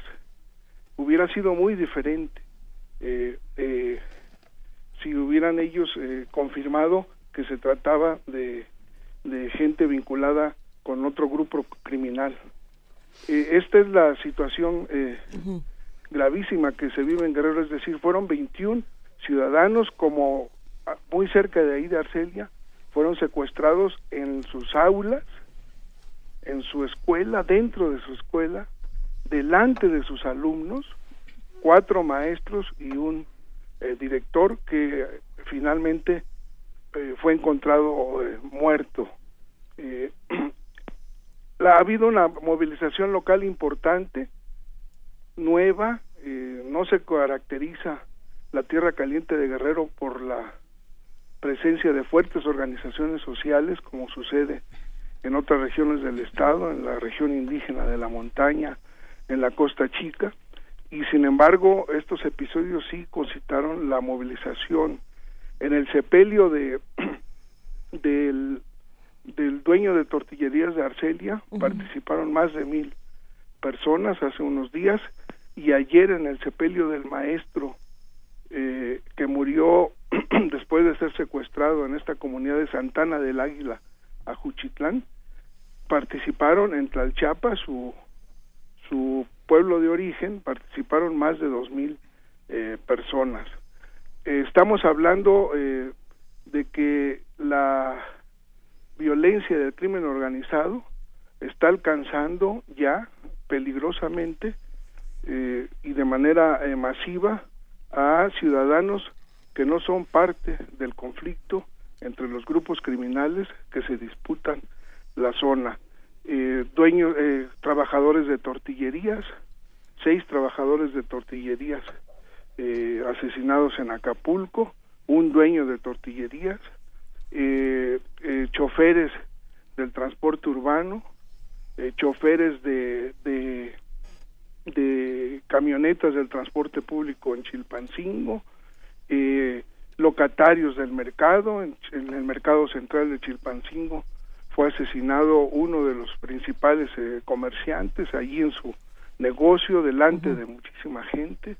Es decir, ya no eh, puede- existe el pretexto que al que luego aducen las autoridades de que se están matando entre ellos, muy muy este condenable también, eh, porque bueno no debiera haber eh, muertos de ningún tipo en, en este en, en, en- en Guerrero ni en el país, pero ese ese pretexto para no intervenir, para administrar el conflicto, se está terminando porque ya se está eh, ya está afectando el, el, problema, la violencia, a ciudadanos que no tienen nada que ver con los conflictos entre grupos del crimen organizado. Ese sería mi primer comentario sobre lo que ha sucedido en Arcelia, en Ajuchitlán y en San Miguel Totolapan, que son los tres municipios, Arcelia, donde, donde levantaron a estos 21 ciudadanos, eh, Ajuchitlán, donde fueron eh, secuestrados estos cinco maestros, y San Miguel Totolapan, donde fueron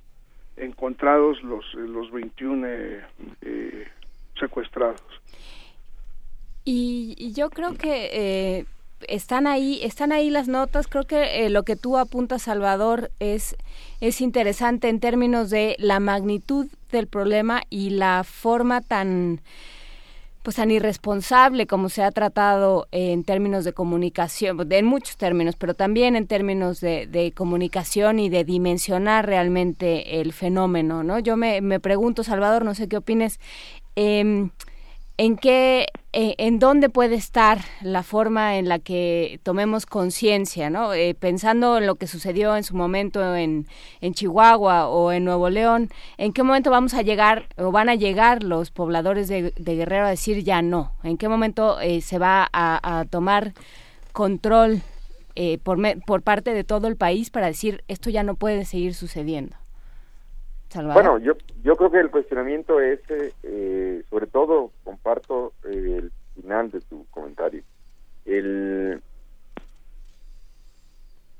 eh, la duda es eh, cómo hacemos para eh, instalarnos en la solidaridad y en cierta humanidad frente a lo que nos, nos está pasando después de 10 años en donde una tragedia tras otra, un evento violento tras otro, han ido eh, domesticando nuestra capacidad de asombro, han ido eh, acon- eh, acolchonándonos de alguna manera la sensibilidad y nos han hecho absolutamente indiferentes porque ya vimos 72 veces 72 migrantes muertos en Tamaulipas, porque ya vimos 43 desaparecidos y 6 muertos en eh, Iguala, porque ya vimos eh, pilas de cadáveres en Veracruz o en Jalisco, porque ya vimos el asesinato de candidatos a gobernadores, el asesinato de alcaldes y alcaldesas, porque ya vimos una serie de tropelías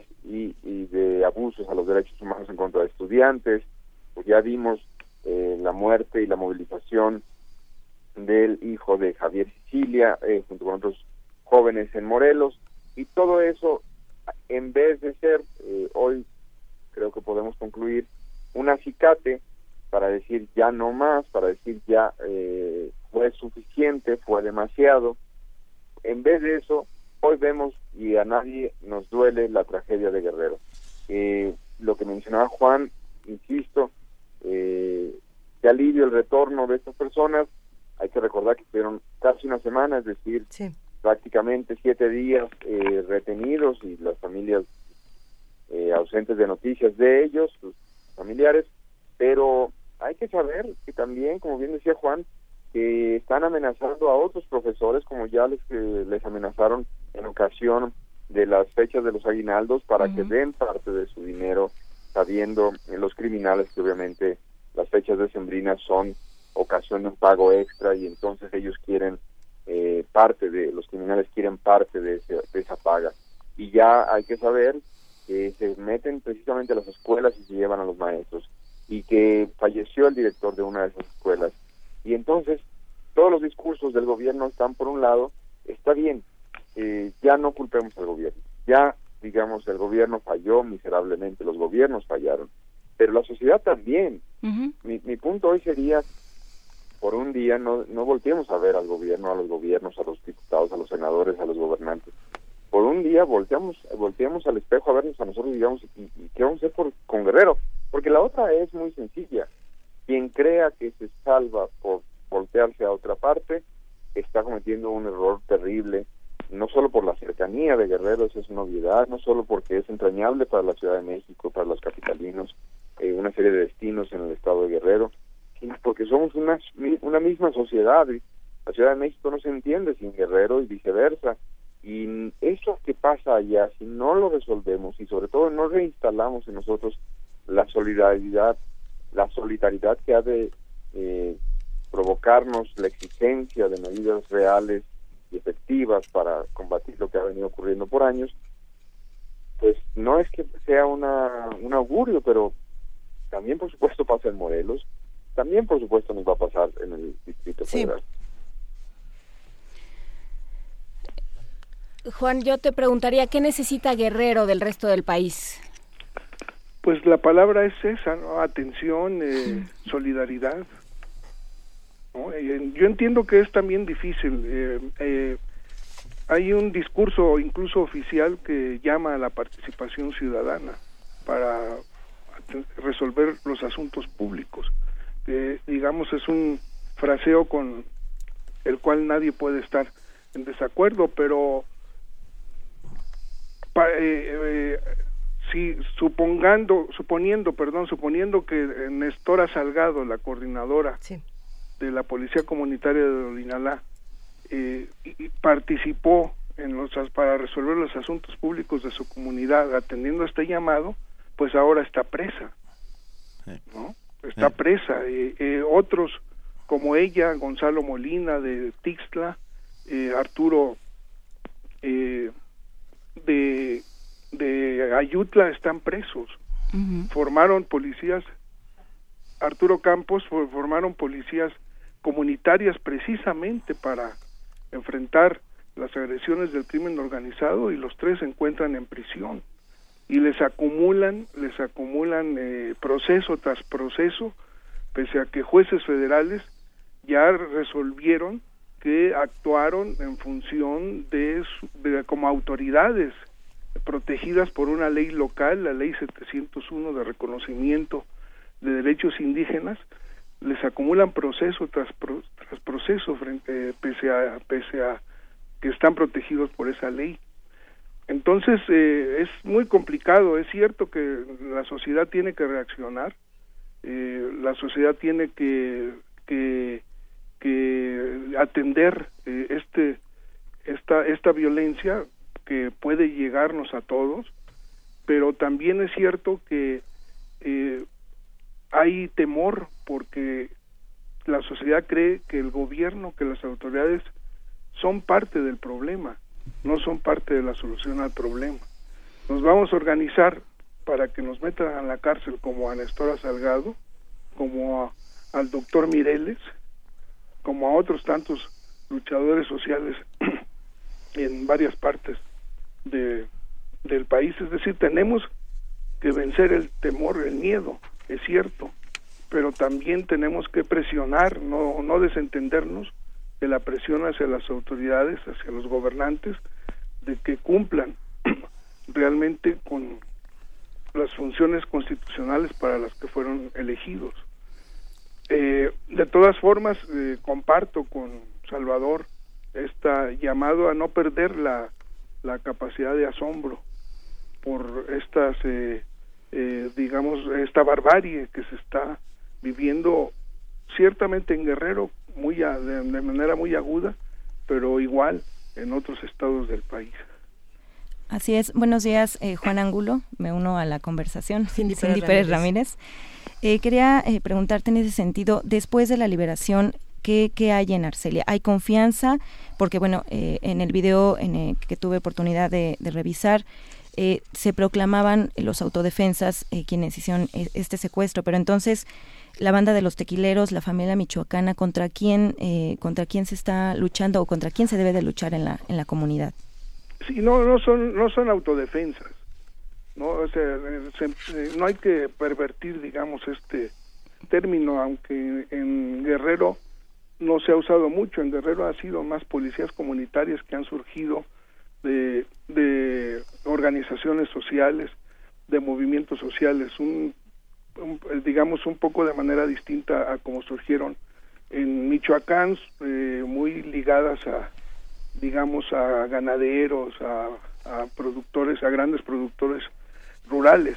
Pero este grupo no es una autodefensa, ni mucho menos una policía comunitaria, es una expresión propagandista que se usó en el video, ¿no? Es un grupo eh, criminal que está en conflicto con otro con otro grupo en, la zona. Es un estos tequileros son parte del- de Guerreros Unidos que que es la organización a la que se la delictiva a la que se le atribuye la desaparición de los 43 normalistas de Ayotzinapa que disputa la región con eh, la familia michoacana. Ahora, ¿cómo está la gente? Pues mira, la gente tiende a pues a tratar de seguir con su vida, ¿no? Eh, sí hay indignación, sí hay eh, eh, preocupación en Arcelia, sobre todo no había habido una movilización como la que hubo en el sepelio de este dueño de tortillerías al que me refería hace rato, pero por ejemplo en estos tiempos está la la ex- Expo de Arcelia, que así se le conoce, es decir, la fiesta, eh, la feria eh, anual con, con palenque, con, con, con este, corridas de toros, con una exposición agrícola, este, una feria comercial, se instaló eh, sin problemas. eh, eh, mm, los negocios están abiertos, estuvieron cerrados un tiempo. Lo que sí es cierto es que las escuelas, eh, hay, hay escuelas cerradas, hay como 27 escuelas cerradas en estos tres municipios a los que me referí hace, hace en, mi, en mi intervención anterior. Salvador, Existen, sí, perdón, sí. existen entonces condiciones para que se generara una policía comunitaria o, o- o se, o se- se quedará a manos del gobierno federal. Bueno, en, en, en la Tierra Caliente no hay esta tradición de que muy muy propia de los pueblos eh, indígenas sobre todo, ¿no?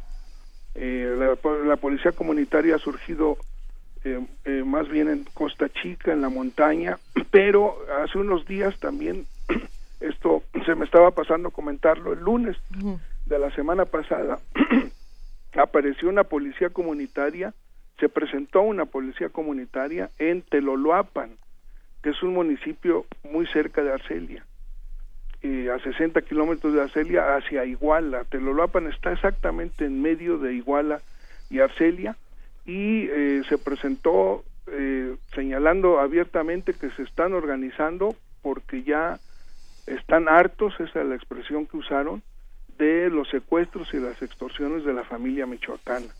Eh, se presentaron con rifles de, de, baja potencia, con los rostros cubiertos, y ayer realizaron una marcha por Teloloapan en la que están eh, demandando el respaldo de la, de la población y eh, que haga ante ellos las denuncias. En estos días ya, este, denuncias de extorsiones y secuestros, y en estos días ya eh, detuvieron a dos presuntos secuestradores a los que a los que señalan como parte de la familia Michoacán. Esto es un esto es un fenómeno que por la cercanía eh, de Arcelia pudiera extenderse a estos municipios también de no eh, fructificar la estrategia del gobierno para contener la violencia del crimen organizado en esta región. Salvador Camarena, eh, nos, nos, decías hace unos momentos que debíamos voltear a vernos a nosotros mismos y que nosotros, siendo esta misma sociedad, tendríamos que cuestionarnos cosas y tendríamos que unirnos a estos, a estos cuestionamientos, a estos debates. Eh, pero ¿qué es lo que se tiene que preguntar a una sociedad que está tan cansada? ¿Qué es lo que debe cuestionar de sí misma? ¿Y desde dónde puede desarticular esta acción? ¿Desde dónde se desactiva para que todos podamos actuar de una manera distinta con, con casos como este? Mira, respuesta simple, no sé eh, tratando de elaborar una respuesta un poco más eh, allá de mi ignorancia, lo primero es invitarlos de verdad a seguir el trabajo que hacen eh, Juan y sus compañeros en el sur, claro. porque creo que dimensiona, es decir, a aquellos que durante años nos acostumbramos a un ejecutómetro, en el caso de lo, del trabajo que se realiza en el sur, no se habla de estadísticas eh, sin poner en contexto lo que implica para las distintas comunidades, sin poner en contexto lo que afectan esos eh, números de la violencia a comunidades de, diferentes regiones del Estado y, por supuesto, al Estado mismo. Eh, creo que ahí podría haber una clave en, el sentido de que también, volteando a vernos al espejo, a veces los medios trivializamos la información. Y en cambio, ejercicios como el del sur van y retratan lo que implica la eh, noticia que estamos teniendo, apenas un párrafo, apenas un dato, hoy el secuestro masivo, no. Eh, el reporteo es cotidiano y las historias terminan siendo, por supuesto, más cercanas a eso que denominamos humano y creo que más impactantes. Creo que es más difícil hacerse tonto frente a información contextualizada, frente a información detallada, en donde no nos podemos permitir esto que decía Juan, la eh, tontería de tratar de, escudarnos en el algo estarían haciendo, seguro estaban metidos y, se, lo, se lo ganaron. Incluso en el caso de los criminales, por supuesto, eh, incluso de que estén involucrados, pues hay un Estado de Derecho que debería ser el que eh, procese a esos señores en un juicio y les dé un castigo institucional. Pero, insisto, lo primero sería sin duda acercarse al trabajo que pone en relieve que no estamos ante cifras ni ante circunstancias, eh, eh, digamos, eh, en el sentido ya prefabricadas como paquetes informativos que ya son insustanciales, sino información de calidad que nos habla de un gran drama, en este caso para Guerrero. Sobre todo porque yo creo que en el centro de ese drama, y es lo que ha dicho eh, Juan aquí y en otros medios, y no sé cómo lo veas tú, eh, Salvador, es que en el centro está el miedo, no hay, no hay forma de mover a una sociedad que está paralizada por el miedo porque no hay manera de decirle déjate la vida en esto, ¿no? ¿Con qué derecho le dice uno eh, déjate tu vida, la de tu familia y toda posibilidad de seguridad y de resguardo porque porque las cosas tienen que cambiar. O sea realmente esa dimensión yo creo que es la que ha venido a dar el trabajo de Juan. Y, y no sé eh, de ahí a dónde se puede ir les pregunto a los dos. Empezamos por empezamos Juan. por Juan. Pues pues hay que vencer este este miedo ¿no? nosotros tenemos un colaborador semanal Jesús Mendoza Zaragoza es un párroco es sacerdote de, de una parroquia de una colonia popular de Acapulco eh, muy muy este, azotada por la violencia y él insiste en que tenemos que vencer el miedo eh, hace un llamado a, eh, constante también a, acercarse con las víctimas eh, a tener empatía eh, hacia hacia las víctimas de la violencia hace un llamado por igual a la sociedad y al y al, y al gobierno es uno de los principales críticos del gobierno. Por ejemplo su colaboración eh, de hoy eh, en, en el periódico va en ese en ese sentido. Eh, venzamos el, el, el miedo salgamos eh, eh, a, a, a exigir a demandar.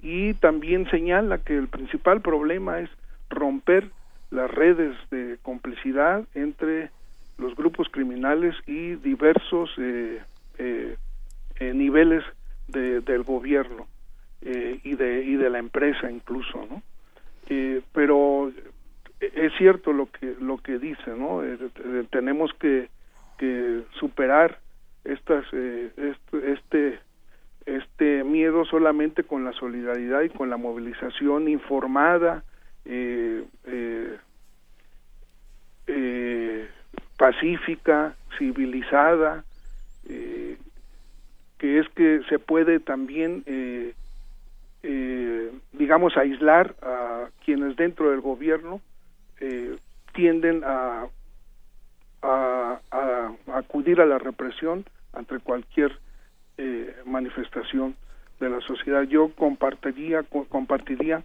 con el padre Mendoza este, este llamado a la sociedad guerrerense en primer lugar.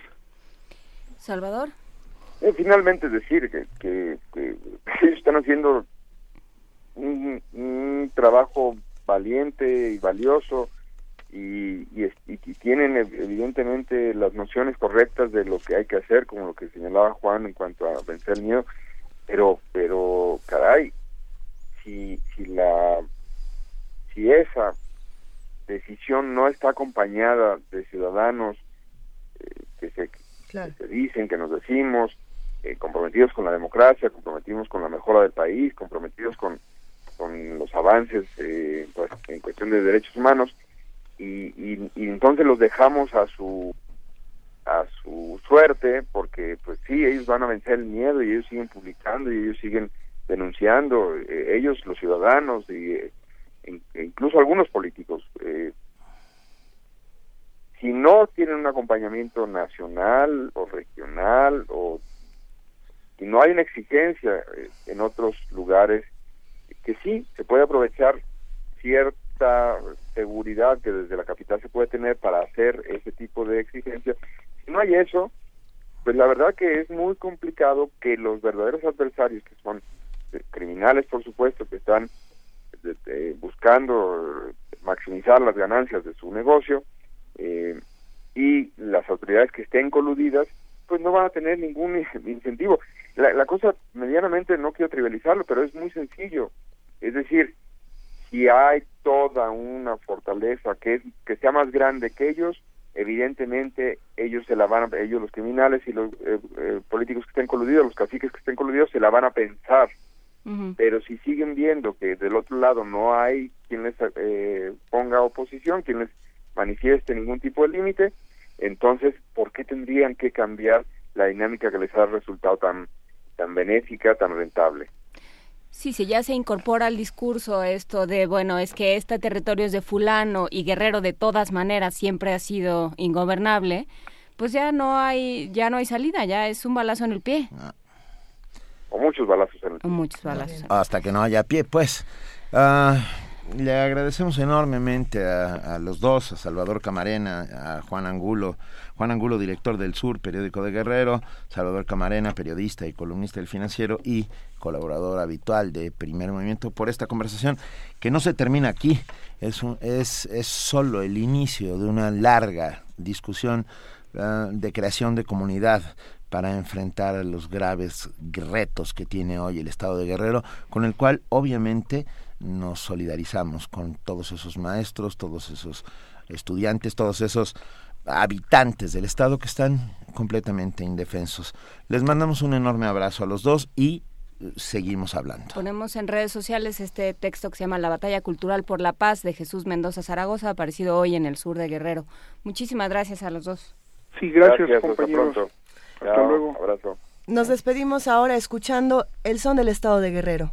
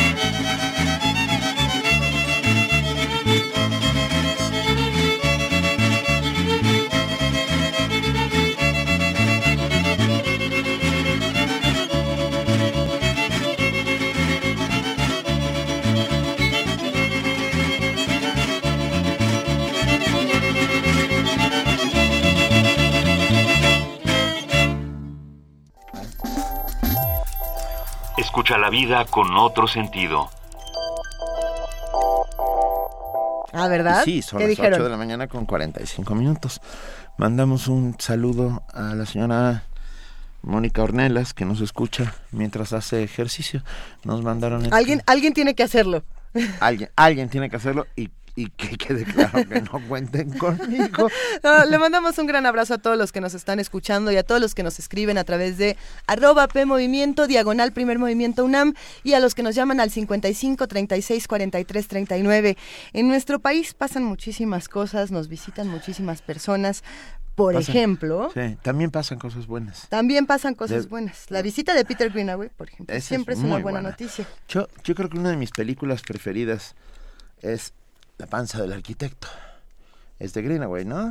Eh, Estaría Pues bueno porque de repente sí. las dos me miraron con cara de, de qué estás hablando, Willis.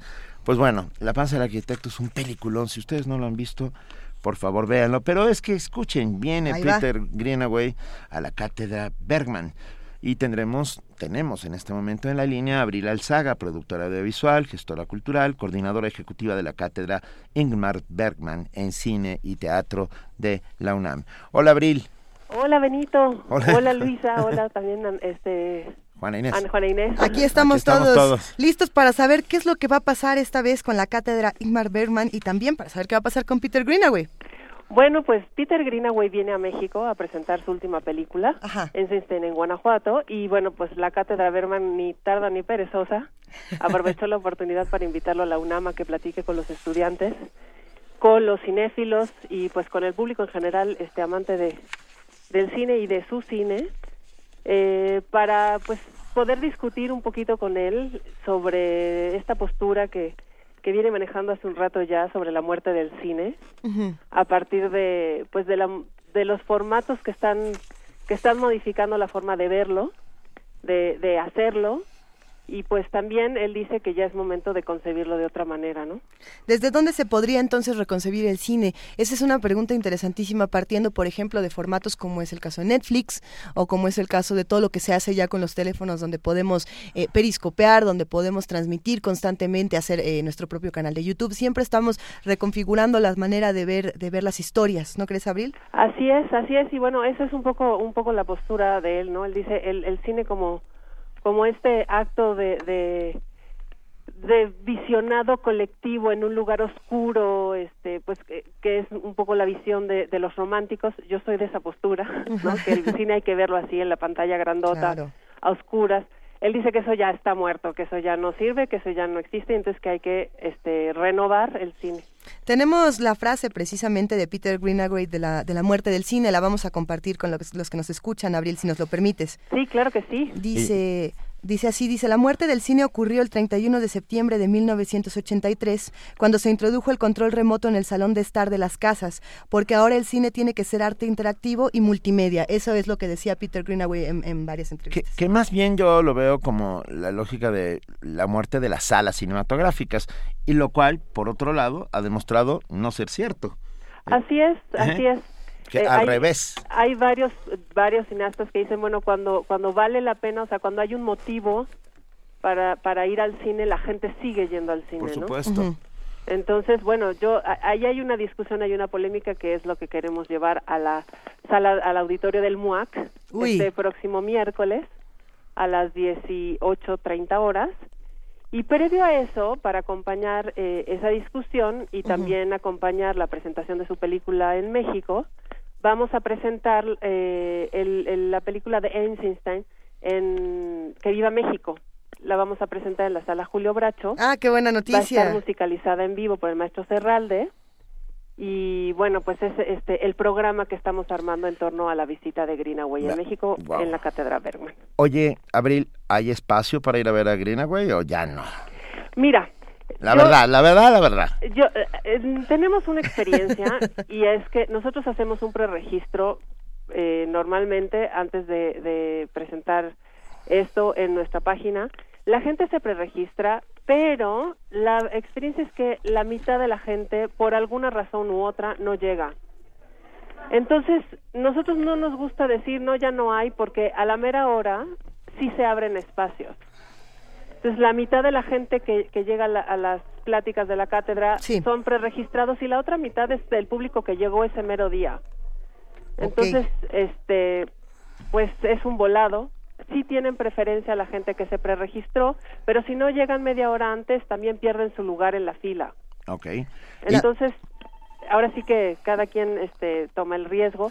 Lo que sí les puedo decir es que vamos a tratar de transmitir en streaming eh, esta charla y sin duda va a estar grabada y va a estar a disposición posteriormente en el canal de YouTube de la cátedra. Bueno, eso nos, nos da muchísimo gusto. ¿Dónde se puede uno todavía registrar o preregistrar? O el preregistro ya está cerrado. ¿Ya está cerrado? Pero, este, pero damos esa opción, ¿no? La gente que no llega a la, a la media hora antes de la, de la charla pierde su lugar. La, esta charla es el 20 o el 26 de enero. No, es el 20. el 20, sí, sí, Es el 20. Para, que todos estemos al pendiente, el 20 de enero, miércoles a las 6.30 de la tarde en el MUAC. ¿Y la proyección de Einstein en Guanajuato cuándo será? Es ese mismo día a las cuatro y media este, en la sala Julio Bracho. Es entrada libre, pero el cupo es limitado. Hay que pasar a la taquilla por los boletos y hasta que se acaben los boletos. Hay que llegar a las tres. Pues yo diría. yo diría también. ¿Tu película, tu película favorita de Greenway? Pues mira, La panza del arquitecto es una de mis preferidas, pero también este pues una película que me marcó muchísimo en mi adolescencia fue la de el ladrón, su esposa, este, su mujer y su amante. Sí, el cocinero, su ladrón, su amante. El, cocinero, el ladrón, su amante y su esposa. El cocinero, el ladrón, su mujer y su amante. Eso. Sí, sí, este, que, bueno, Marjorie eh, GB nos escribe y dice, ah, saludos a Abril Alzaga, felicidades por el trabajo de la cátedra Bergman.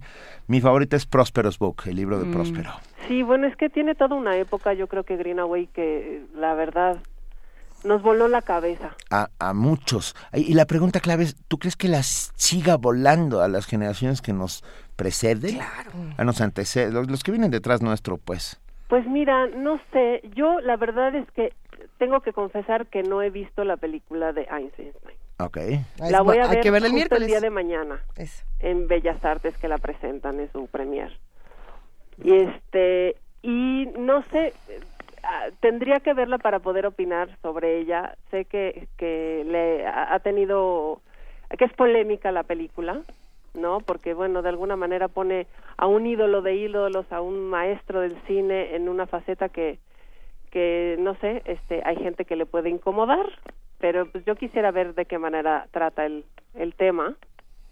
Y es que Einstein este, lo presenta este homosexual. Yo no sé por qué causa tanto revuelo el asunto pero uh -huh. lo causa. Uh -huh. y este y lo que quiero es ver justamente la forma de, de, de el discurso cinematográfico que está planteando Greenaway en esta película no hace hace ya un rato que no que no presentaba nada en México Uh -huh. Entonces, bueno, vamos a ver cómo es que regresa al cine. La verdad es que estamos muy contentos de la llegada de Peter Greenaway y su nueva película.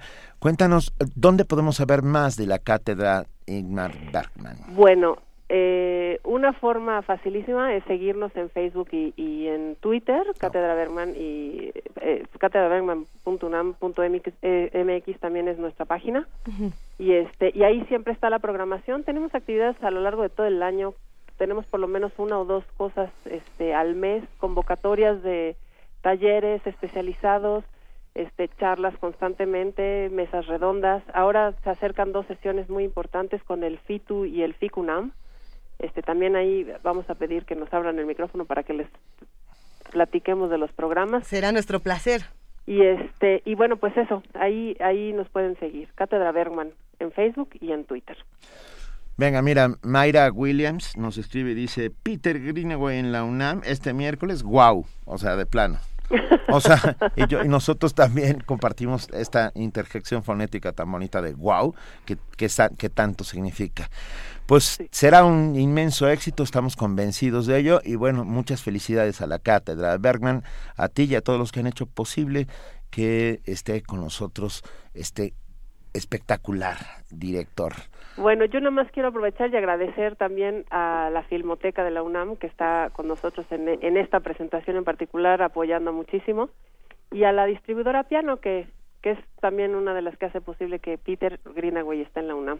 Bueno, pues ¿Mm? nada, Peter Greenaway en la UNAM, miércoles seis y media de la tarde, Museo Universitario de Arte Contemporáneo, ¿es así? Sí, muchas gracias. Gracias. Muchas gracias y felicidades también por el esfuerzo de primer movimiento que está increíble. gracias. Mil gracias, Abril. Gracias, un abrazo, Abril abrazo. Alzaga. Vale. Bye.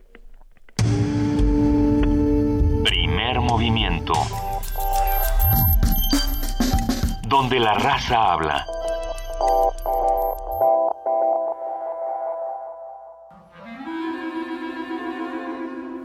Testimonio de oídas. Música nueva en voz de sus creadores. De sus intérpretes.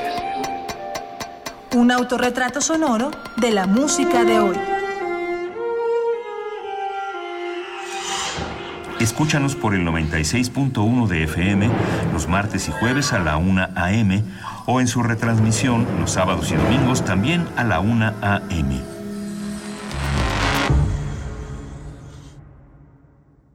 Aviso importante. El siguiente mensaje es apto para público que ya cumplió los 18 años. Contiene lenguaje dirigido a dicha audiencia. Así que si tienes esa edad, pon mucha atención.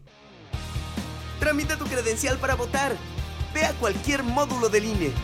Así podrás tener identificación oficial y votar por primera vez. Haz una cita en INE.mx o al 01800 433 2000. Contigo, México es más. Súmate. Instituto Nacional Electoral, INE. Conversar, escuchar, transformar. En la calle el acoso. Si unos y otras nos pusiéramos en el lugar de la otra persona, seguramente podríamos acompañarnos y cuidarnos más, más solidaria y más lúdicamente. Aquí estamos otra vez. Aquí estamos para seguir hablando sobre las temáticas de género. Es necesario, es urgente, es indispensable para todas y todos. Dicen por ahí que la gente privilegiada jamás se da cuenta de las injusticias. Un grupo grupo nace sin poder y el otro grupo nace con poder y eso determina todas las relaciones sociales que vas a hacer en tu vida. Las mujeres mayores creo que enfrentan muchos más problemas. Tejiendo Género, tercera temporada. Escúchanos a las 13.30 horas por el 96.1 de FM. 15 minutos diarios de lunes a viernes. Invitan el Instituto Nacional de las Mujeres, el Programa Universitario de Estudios de Género y Radio UNAM. Porque solo a través de la equidad podremos construir una sociedad más justa.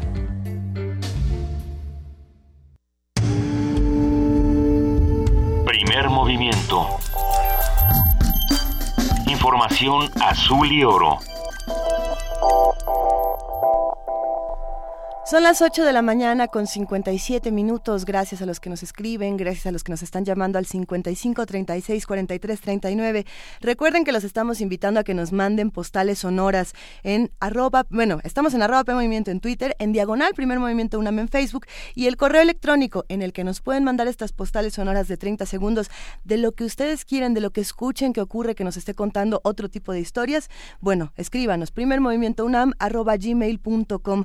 Nosotros aquí ya compartimos una postal de, arroz eh, frito, compartimos una postal del amanecer, ¿en donde En Chachalacas, que estaba delicioso, postales de lluvia, si van a algún evento y quieren grabar, grabar un fragmento que nos puedan compartir, si, van por la calle, nada ilegal gritos, de preferencia, si escuchan estornudos, toses, nada ilegal, bueno, ilegal de, qué tipo. O sea, digamos que, que grabes íntegro un concierto. No, pero bueno, un pedacito. Un pedacito no le hace daño a nadie. Disfrutar el último aplauso del concierto, por ejemplo, la tos antes de que empiecen, eh, de que empiecen los músicos, ese momento donde todo el mundo se pone a toser muy nervioso. Bueno, todo eso, mándenoslo, por favor. Estamos en primer movimiento unam gmail.com y agradecemos todas sus postales sonoras. En este momento nosotros pasamos a nuestro corte informativo de las 9 de la mañana y una vez más le damos la bienvenida a nuestra compañera y amiga Elizabeth Rojas. Muy buenos días, Elizabeth. Hola Luisa, Juana Inés, buenos días de nuevo. Bienvenida de nuevo.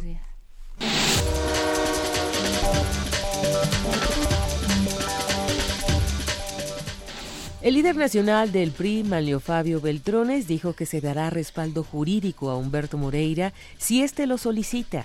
En declaraciones a la prensa negó que la captura del exgobernador de Coahuila afecte a la formación política y señaló que están atentos al desenlace de las investigaciones en España.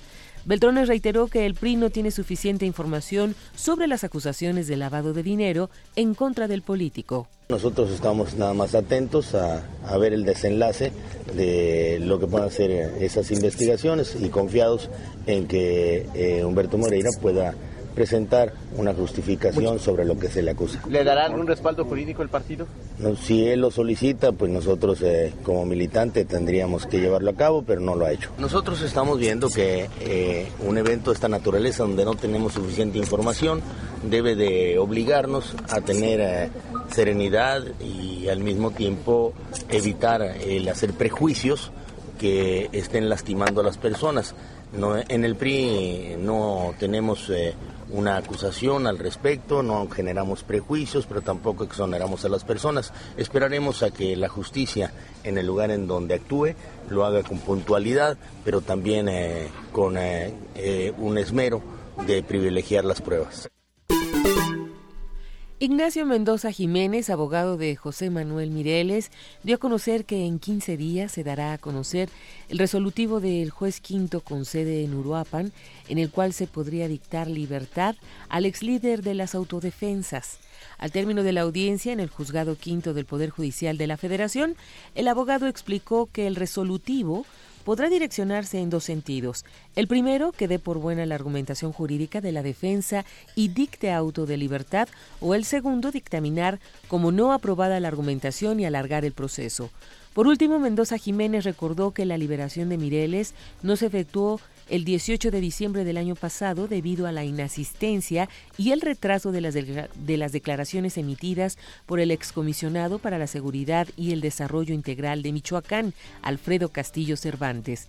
Cabe señalar que la Comisión Estatal de Derechos Humanos de Michoacán se pronunció por liberar al ex líder de las autodefensas, José Manuel Mireles, preso desde el 27 de junio de 2014. El presidente del Sindicato Nacional de Trabajadores de la Educación, Juan Díaz de la Torre, rechazó que la medida que anunció la SEP de suspender el pago a los comisionados sindicales sea un golpe financiero a la organización que tendrá que asumir ese pago.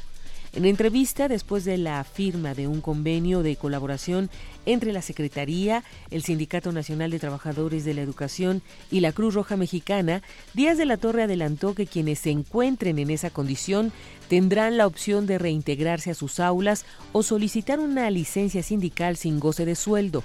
Además recalcó que una vez que no se destinarán recursos de la Secretaría de Educación Pública para esta función, deberán resolverlo internamente.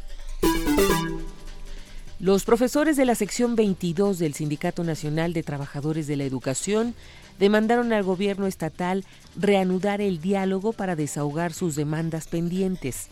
Durante una manifestación que realizaron en la zona norte al centro histórico de Oaxaca, los maestros se enfrentaron a policías estatales al intentar integrar, ingresar al Palacio de Gobierno.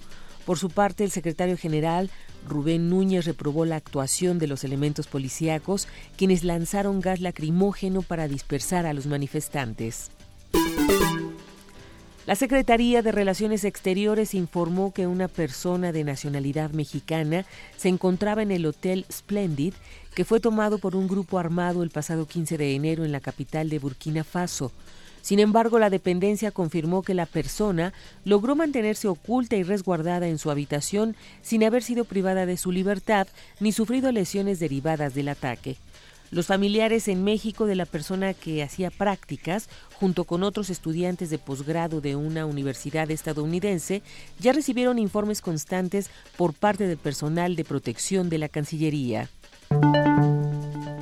En información internacional, transportados en un avión del Comité Internacional de la Cruz Roja y posteriormente en helicópteros, seis integrantes del equipo negociador de la FARC viajaron temporalmente de Cuba a Colombia para internarse en selvas y montañas y explicar a sus combatientes los avances en el diálogo de paz en el gobierno.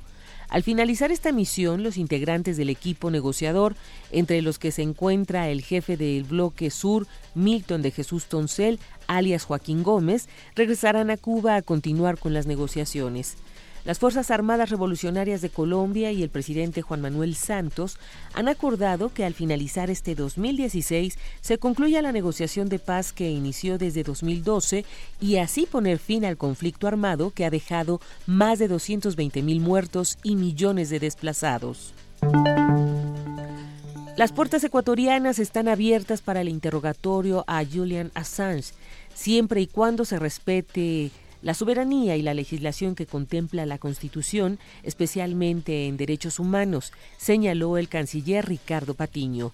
Luego de la solicitud formal de interrogatorio, el canciller aseguró que Ecuador permitirá que la Fiscalía de Suecia interrogue al fundador de Wikileaks, entregando las preguntas a la Fiscalía ecuatoriana para que ésta realice el interrogatorio en presencia de un fiscal sueco. Julian Assange se refugió en la Embajada Ecuatoriana de Londres desde mediados de 2012 cuando dio a conocer miles de documentos reservados de Estados Unidos y otros países.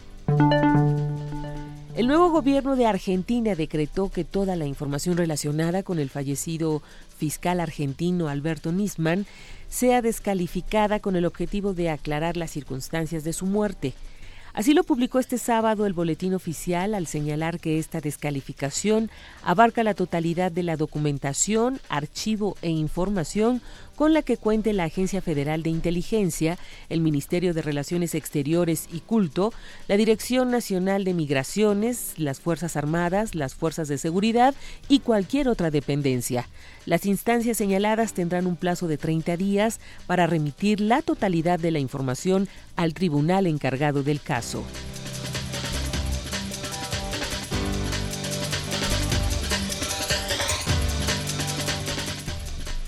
9 de la mañana con 6 minutos. Este fue el último de nuestros cortes informativos. Lo agradecemos enormemente a nuestra compañera Elizabeth Rojas y nos vemos mañana en punto de las 8, Elizabeth. Muchas gracias, Benito. Buen inicio de semana para todos. Gracias, Elizabeth.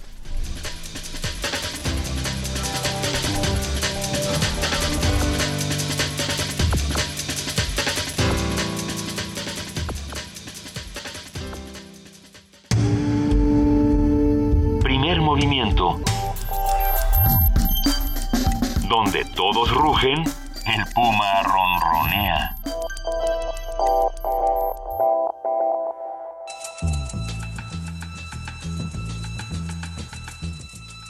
Es hora de poesía necesaria.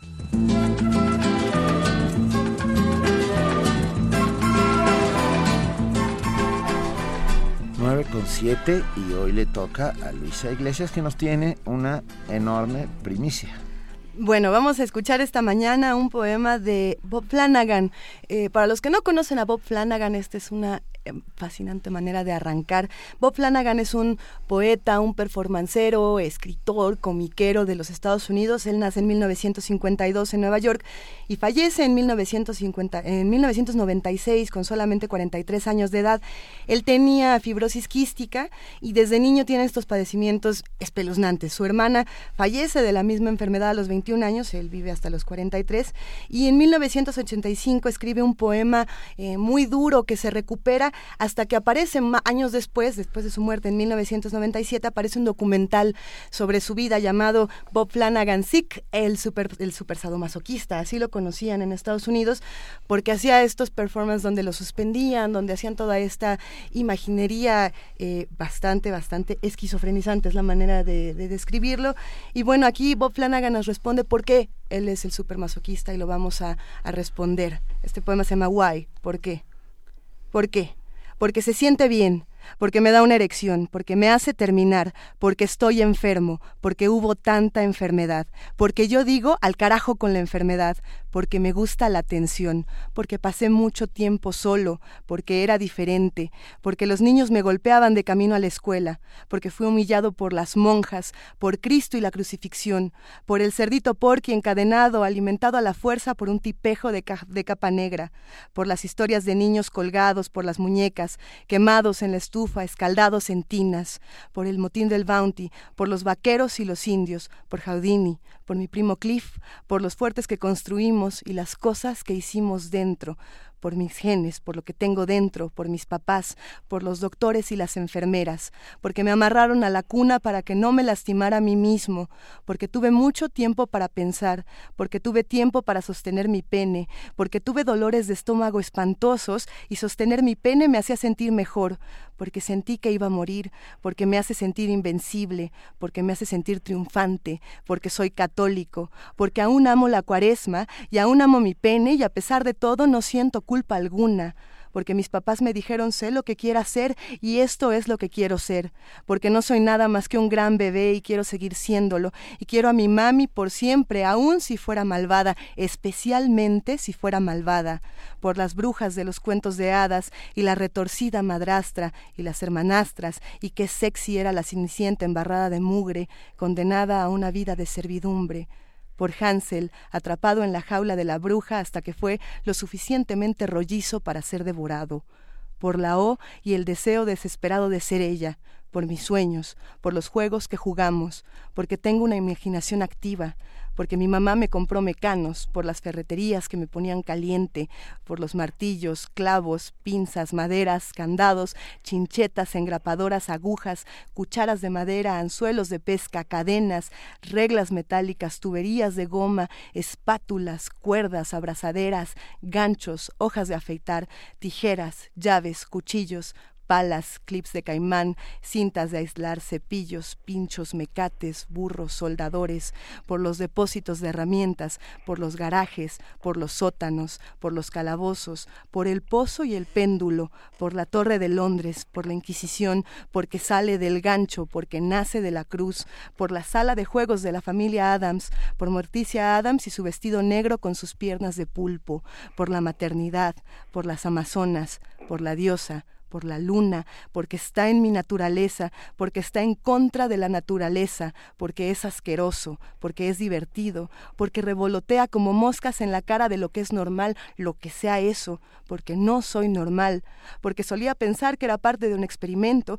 y que tenía un implante en el pene que me hacía hacer estas cosas y que le permitía a ellos, quienes ellos fueran, monitorear mis actividades porque tenía que quitarme la ropa y acostarme dentro de una bolsa de plástico para que los doctores pudieran recolectar mi sudor. Porque érase una vez un yo que tuvo tanta fiebre que mis papás tuvieron que desnudarme y envolverme en sábanas mojadas para detener mis convulsiones, porque mis papás me querían todavía más cuando estaba sufriendo, porque nací en un mundo de sufrimiento, porque la rendición es dulce, porque estoy atraído a ello, porque las endorfinas en el cerebro son un tipo de heroína natural, porque aprendí a tomar mi medicina, porque era un niño grande por tomármela, porque puedo soportarlo como un hombre, porque como alguien dijo una vez, él tiene más agallas que yo, porque es un acto de coraje, porque sí requiere de entraña, porque estoy orgulloso de ello, porque no puedo escalar montañas, porque soy terrible en los deportes, porque sin dolor no hay ganancia, porque sin disciplina malcrías al niño, porque siempre lastimas al que amas. Primer movimiento. Escucha la vida con otro sentido.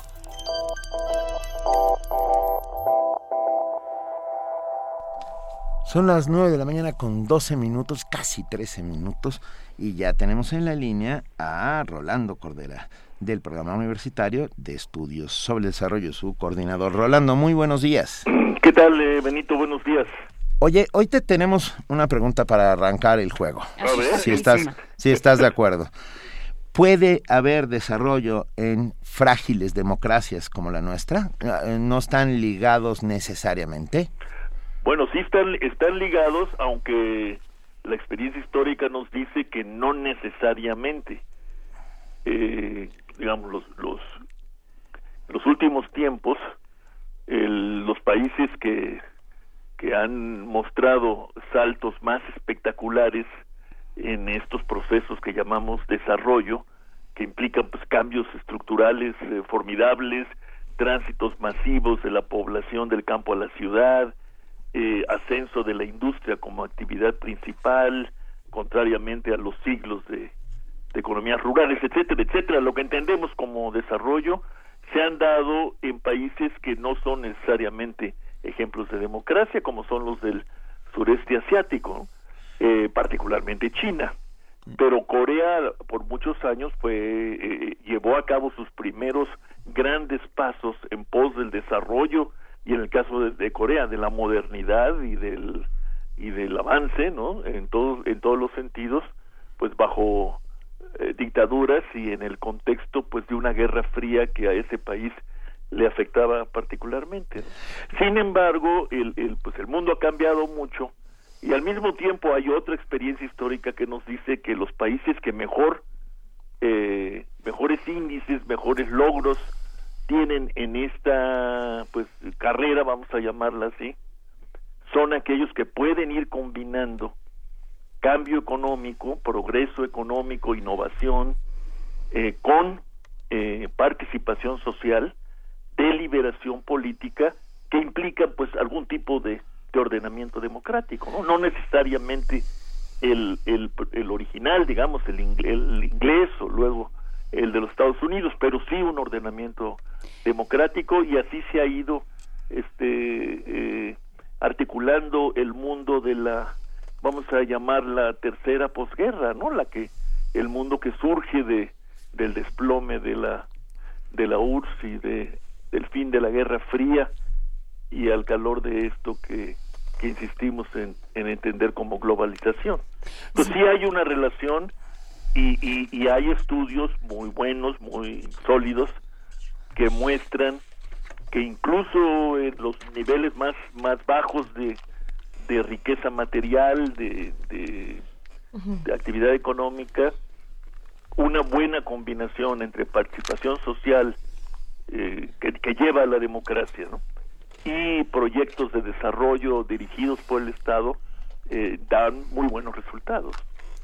¿Y, qué es lo que pasa? Eh, pensábamos en este tema, Rolando Cordera, a raíz de las de, los zipizapes que, que acaba de haber en Colima, que hubo ayer en Colima y que hubo las fechas posteriores, eh, previas. ¿Cómo hacemos en un para, para gestionar democracia en un país donde el voto se puede comprar con 500 pesos? Bueno, hay que acabar con... con lo, lo voy a decir, espero no parecer cínico eh, eh, en este caso no lo soy. Es que si, si no queremos, y claro que no queremos, que haya compra y venta de votos como una actividad principal y a veces hasta determinante del ejercicio político democrático, entonces tenemos que ir acabando con las condiciones que hacen posible, y no solo posible, sino llevan a muchas gentes a vender su voto. ¿Y cuáles son estas condiciones? Pues unas condiciones de pobreza material y falta de expectativas, pues que hacen que, que, mucha gente diga, bueno, ¿y a mí qué, no? A mí qué me importa eh, esta limpieza electoral, a mí qué me importan los políticos y lo que me importa es la despensa, ¿no? eh, bueno, acabemos con esta necesidad de la despensa, eh, eh, acabemos pronto con los niveles de pobreza extrema y démosle expectativas reales de progreso y de vivir eh, bien a, al grueso de la población. ¿Yo? yo creo que de, de maneras que todavía, bueno, que yo no he estudiado, que alguien espero que esté estudiando, todas estas, somos un país ya muy informado a pesar de todo, esta información sobre los ricos y super ricos mexicanos se filtra a las bases de la sociedad y la gente no pues no no no no no ve cómo no no ve cómo pero establece el contraste y acaba pues, encogiéndose de hombros y dice bueno pues si me si me va a beneficiar este proceso de la manera más directa e inmediata por la vía de la compra y venta del voto pues venga no ah, y, bueno pues es, es muy triste pero no le podemos echar la culpa a los pobres de tratar de, de por lo menos allegarse de recursos para sobrellevar la pobreza. ¿no? Sí. Yo, Rolando, refraseo la pregunta con la que arrancamos esta conversación. ¿Vale la pena el desarrollo sin justicia social? No, me parece que incluso eh, si no hay justicia social, eh, lo que tenemos es un crecimiento y en todo caso una modernización económica que que sobre todo beneficia a las élites. Aparente, ¿no? El poder y la riqueza es... Algunos llegaron a hablar cuando examinaron la, los primeros años de la post-Unión Soviética de un espejismo, ¿no? De la modernización que pregonaban los, los nuevos zares como una especie de gran espejismo que llevó a, aquella Rusia a... Imagínense nada más lo que ocurrió, se, se redujo la esperanza de vida al nacer en, en, en, aquel país después de que se acabó la URSS, entraron esta terrible crisis económica y, bueno, se, impuso el alcoholismo y la desazón y la depresión como forma de vida de, de millones de, de ex eh, soviéticos, ¿no? Eh, no, no, no, yo creo que ahora y, y en eso estamos comprometidos varios y bueno en el caso de mi programa pues yo particularmente no no es obligatorio pero yo trato de convencer a todos. Eh, es inconcebible el desarrollo sin redistribución social y lo que y a lo que llamamos nosotros la la justicia social. Si no hay justicia social digamos, social inmediata y absoluta pues tampoco es, es concebible pero si no hay un proyecto un proyecto de justicia social no puede haber desarrollo. ¿Desde dónde empezamos a hacer estos proyectos? Hay que hacerlos de, bueno, en democracia se supone, suponíamos algunos, pues tendría esta tarea que caer, en, por un lado, en los partidos políticos, ¿no? Que surgen a gracias a la democracia y en la academia, ¿no? Eh, y en el Estado. Pero lo que hemos vivido son largos años en México de un poco de extravío en esta materia y lo que ha, lo que ha traído consigo que la idea de del desarrollo como una combinación de progreso económico y justicia social se diluya, se nuble, eh, se distorsione, ¿no? Por eso, pues hablamos poco de desarrollo, si lo piensan bien, hablamos poco de desarrollo, ¿no? Claro. Eh, aunque esa fue, pues, la gran pretensión, el, digamos, la gran ilusión, el gran proyecto que, que, nos ofrecieron a los mexicanos pues las élites que surgieron de la de la revolución. Eh, toda la discusión anterior era bueno vamos bien vamos avanzando en efecto vamos rumbo a un niveles más altos de desarrollo etcétera. Hoy no no hoy se habla de de otras cosas de equilibrios macroeconómicos en el caso de mi disciplina de equilibrios macroeconómicos de desregulación, de que hay que seguir con las reformas, de libre comercio, eh, y el desarrollo quedó poco en la cuneta, ¿no?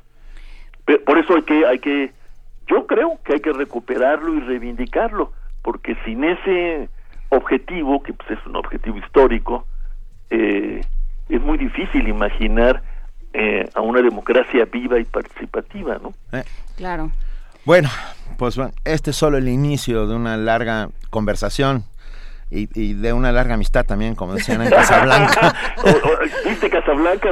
claro, es que intenté, intenté hacer ahí todo un juego de palabras, pero bueno. Te mandamos un abrazo, Rolando Igualmente, igualmente. Muchas, muchas gracias por, por la provocación. No, hombre, por favor, a eso nos dedicamos.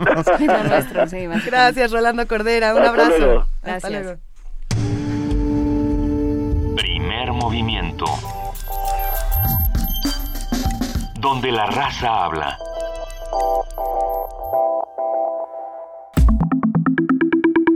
La mesa del día. Este domingo en Colima se llevaron a cabo elecciones extraordinarias de gobernador, luego de que el Instituto Nacional Electoral asumiera por primera vez la organización de unos comicios de este tipo. Esto quiere decir, eh, se repuso eh, el se repuso el proceso electoral porque los resultados anteriores no satisfacieron, satisfajeron a nadie. El INE consideró que hubo injerencia indebida en las elecciones del 7 de junio de 2015 por la repartición ilegal de tarjetas de descuento premia. El resultado del conteo rápido de la jornada electoral de ayer apuntó a una victoria del priista Ignacio Peralta a la gubernatura. El presidente de la Junta Local del INE, Luis Zamora, precisó que los resultados oficiales se darán a conocer hasta el miércoles. En tanto, se reportó una serie de incidentes durante estos comicios, robo de boletas, papelería electoral apócrifa, quema de casillas, presunta intimidación y la denuncia de una diputada. El análisis del proceso electoral en Colima, los resultados y lo que se puede interpretar sobre el estado de las instituciones electorales en el Estado y el país lo brinda esta mañana el doctor Álvaro Arreola Ayala. Él es investigador del Instituto de Investigaciones Sociales. Muy buenos días, doctor Álvaro Arreola, ¿cómo está? Hola, ¿qué tal? ¿Cómo están? Buenos días. Como siempre es un gusto hablar y, y, sobre todo de temas que son tan importantes como este. ¿Qué es lo que pasó en el proceso? ¿Cómo se han dado estas elecciones? Bueno, sí, en, primer lugar, qué bueno, Luisa, que, que señales que un proceso como el de Colima, aparentemente pues una de las entidades más pequeñas, más olvidadas, resulta resulta de importancia. Yo creo que en, la República Mexicana ninguna entidad está por encima de otra y me, qué bueno que se rescate en el análisis entidades como esta, una entidad que por cierto, debemos de subrayar antes de hablar de los resultados y del proceso mismo, no nos olvidemos que en seis años, en seis años de gobierno priista, es una entidad que pasó a propósito de los comentarios de la economía nacional, pasó de una deuda pública de 300 millones de pesos a 7 mil millones de pesos en solo seis años. El antecedente de Humberto Moreira en Coahuila es lo que nos llama la atención de que hasta ahora en Colima esto no haya sido sumamente criticado. La otra parte de la historia de Colima que también necesitamos dar a conocer y que la gente reflexione. En el caso de Colima, en los últimos 15 años y no más de 30, es una entidad en donde han sido acribillados dos gobernadores, uno a uno lo suicidaron allá por los años 70 y recientemente un, uno se murió después de un avionetazo. Se desplomó la avioneta en que viajaba en 2005 Gustavo Vázquez y todos hablaron de atentado. Colima en los últimos 15 años ha estado ligado a este escenario catastrófico mexicano que se llama narcotráfico. Y uno de sus principales operadores dentro de la entidad, un exgobernador, en, precisamente en octubre del año pasado, fue acribillado, fue acribillado y además se le menciona como tutor político de quien ahora ostenta el triunfo. Fernando Moreno Peña se impulsó a Ignacio Peralta. Esta es la colima que, que los, las gentes, que los ciudadanos de, de allá conocen a diario políticos que están ligados como operadores del fraude electoral en Michoacán, en Guanajuato, en Jalisco, en Nayarit. Esa es la historia colimense, una historia que pues ahora resulta muy interesante en cuanto a lo que se conoce no en esta elección extraordinaria. Debemos de decirlo también hablando ya solamente del proceso electoral. Las irregularidades acreditadas en Colima en, en, la pasada elección ordinaria del 7 de junio, pues simplemente involucran, involucraron obviamente al gobierno del Estado, no solamente las conversaciones del secretario de Desarrollo Social, sino la intervención del Procurador General de Justicia en Colima. Y como decía Benito, la distribución de, de tarjetas Premia Platinum que se le imputó sobre todo al Partido Verde. Y Además, perdón, me quedé pensando uh, otro otro dato, Álvaro Arreola sí. investigador de investigación de Instituto de Investigaciones Sociales de la UNAM. Sí, uh, el, es el único estado de la República en el que no ha habido alternancia, nunca. Bueno, también recuerda que está el Estado de México. Ah, ah sí, bueno, claro, sí, Estado de México es el segundo. Y, y bueno, Veracruz. Entonces no es el único. No, no pero no pensarlo el... ya en ese contexto, o sea, Veracruz, Estado de México, y... ya pone a Colima en otra perspectiva, digamos. Así es. Así es, es, un, es un, recuerden ustedes que Colima también es muy importante, sobre todo porque tiene puertos. Uh -huh. El puerto de Manzanillo, que es un excelente lugar, sobre todo para transportar todo tipo de, de víveres, alimentos y, ¿por qué no?, droga. Uh -huh. Entonces, esto también ha convertido en Colima en un punto de atención, no para las autoridades norteamericanas más que para las mexicanas. Y en esto está envuelto el proceso electoral, un proceso electoral muy curioso, ¿sí, Luisa, Juana Inés sí. Benito? Porque piensen ustedes que el, que el Partido Revolución Institucional que va coaligado en esta elección como lo hubo también como lo fue también en junio en esta en enero de del día de ayer el PRI va en coalición con el Partido Verde con el Partido Nueva Alianza y con un extraño amigo conseguido en estos últimos meses el Partido del Trabajo. El Partido del Trabajo se une a esta coalición de cuatro fuerzas políticas. Si nosotros pensáramos en el escenario de competencia entre un partido contra otro, el PRI perdería esta elección porque tiene casi 20 mil votos menos que el Partido Acción Nacional si fuese solamente solo. Uh -huh. En alianza, en alianza con estos tres partidos, obtienes, de acuerdo con los resultados preliminares, el triunfo. Pero cabe destacar un hecho que también para que reflexione la población y analice mejor las cifras electorales de las entidades federativas. El Partido Nueva Alianza, por ejemplo, en junio aportó 3.500 votos a esa alianza con el PRI y su candidato Peralta. En esta ocasión, el día de ayer, el la nueva alianza obtiene 9.400 votos, o sea, 200% más, un partido que casi no existe en ninguna parte de México, uh -huh. ¿sí? Pero que sirve muy bien sobre todo para lo que también ustedes señalaron al inicio, uh -huh. dentro del cochinero electoral, el robo de boletas y las boletas apócrifas y la intimidación, bueno, parece ser que Nueva Alianza otra vez se, se convierte en el mejor este abanderado de la amponería y, y apoya al PRI o sirve al PRI a los intereses para hacer triunfar a alguien. Este es un escenario, pues, que repito, en el México, en el México actual, en el México electoral y sobre todo pensando en el 2016, un 2016 en donde va a haber 12, 12 elecciones de gobernador, sí, más esta extraordinaria, pues hace que finalmente tengamos que reflexionar y poner mucha atención en lo que viene, porque si el escenario de Colima se va a repetir en las otras 12 entidades, bueno, creo que va a ser muy, muy complicado, muy complejo para las autoridades electorales. Que este es otro punto también que Colima arroja. La experiencia del Instituto Nacional Electoral en cuanto al manejo y organización o preparación de la elección no varió en nada a los hechos de fraude ni el, ni el instituto local ni el instituto nacional detuvieron, pudieron contener lo que se practicó tanto en junio como ahora el domingo 17 de enero. Esto también pues nos permite alertar a que las instituciones mexicanas que manejan, que organizan los procesos electorales deben hacer un espacio de autocrítica muy fuerte, muy grande para detener esto. Seguimos hablando de fraude. Hablamos de fraude hace eh, seis meses cuando Así las es. elecciones intermedias, Álvaro Arreola, y seguimos, sigue el tema ahí. Además, no solo el fraude, como hablábamos con el, con el doctor Cordera, eh, siguen ahí una serie de elementos que, que dificultan, si no imposibilitan el, proceso democrático, no la, confianza de los ciudadanos, sobre todo en el proceso democrático.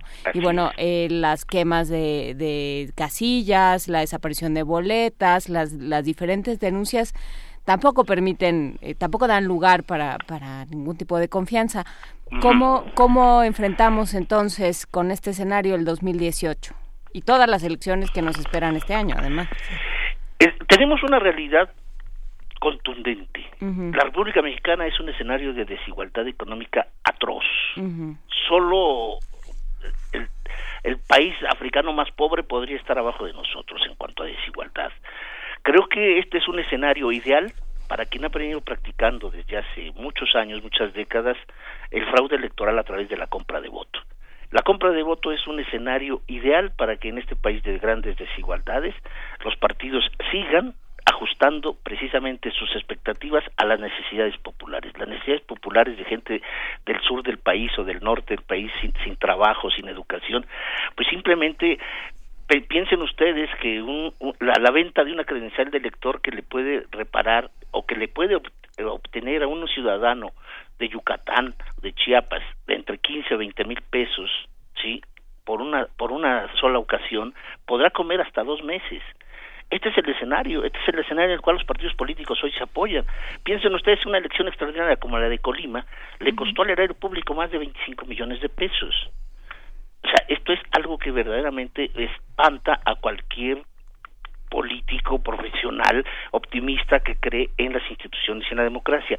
En nuestro país esto es ya una verdadera exageración. Los partidos políticos tienen para comprar votos a cualquier precio en política, como muchos de los periodistas lo señalan, la, la, compra de votos no tiene precio, simplemente se compra y ya. ¿Por qué? Porque finalmente también saben que las sanciones, que la nulidad de la elección en nuestro país sigue siendo una aspiración.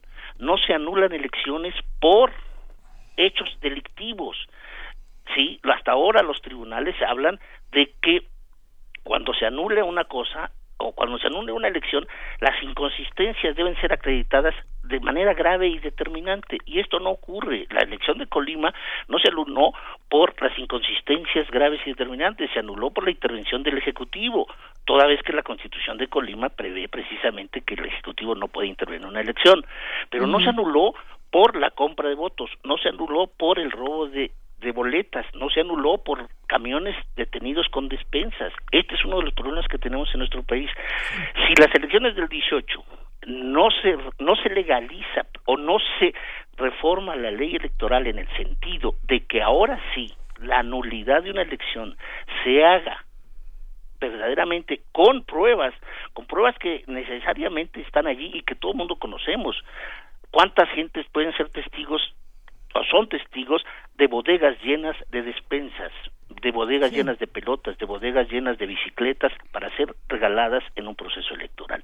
Esto debiese no solamente anular la elección, sino quitar el registro a los partidos políticos que hagan esto. Y en este, en este país no lo hemos podido hacer. Tenemos 100 años desde la Constitución del 17 en donde una, una elección no se anula por estas ilegalidades.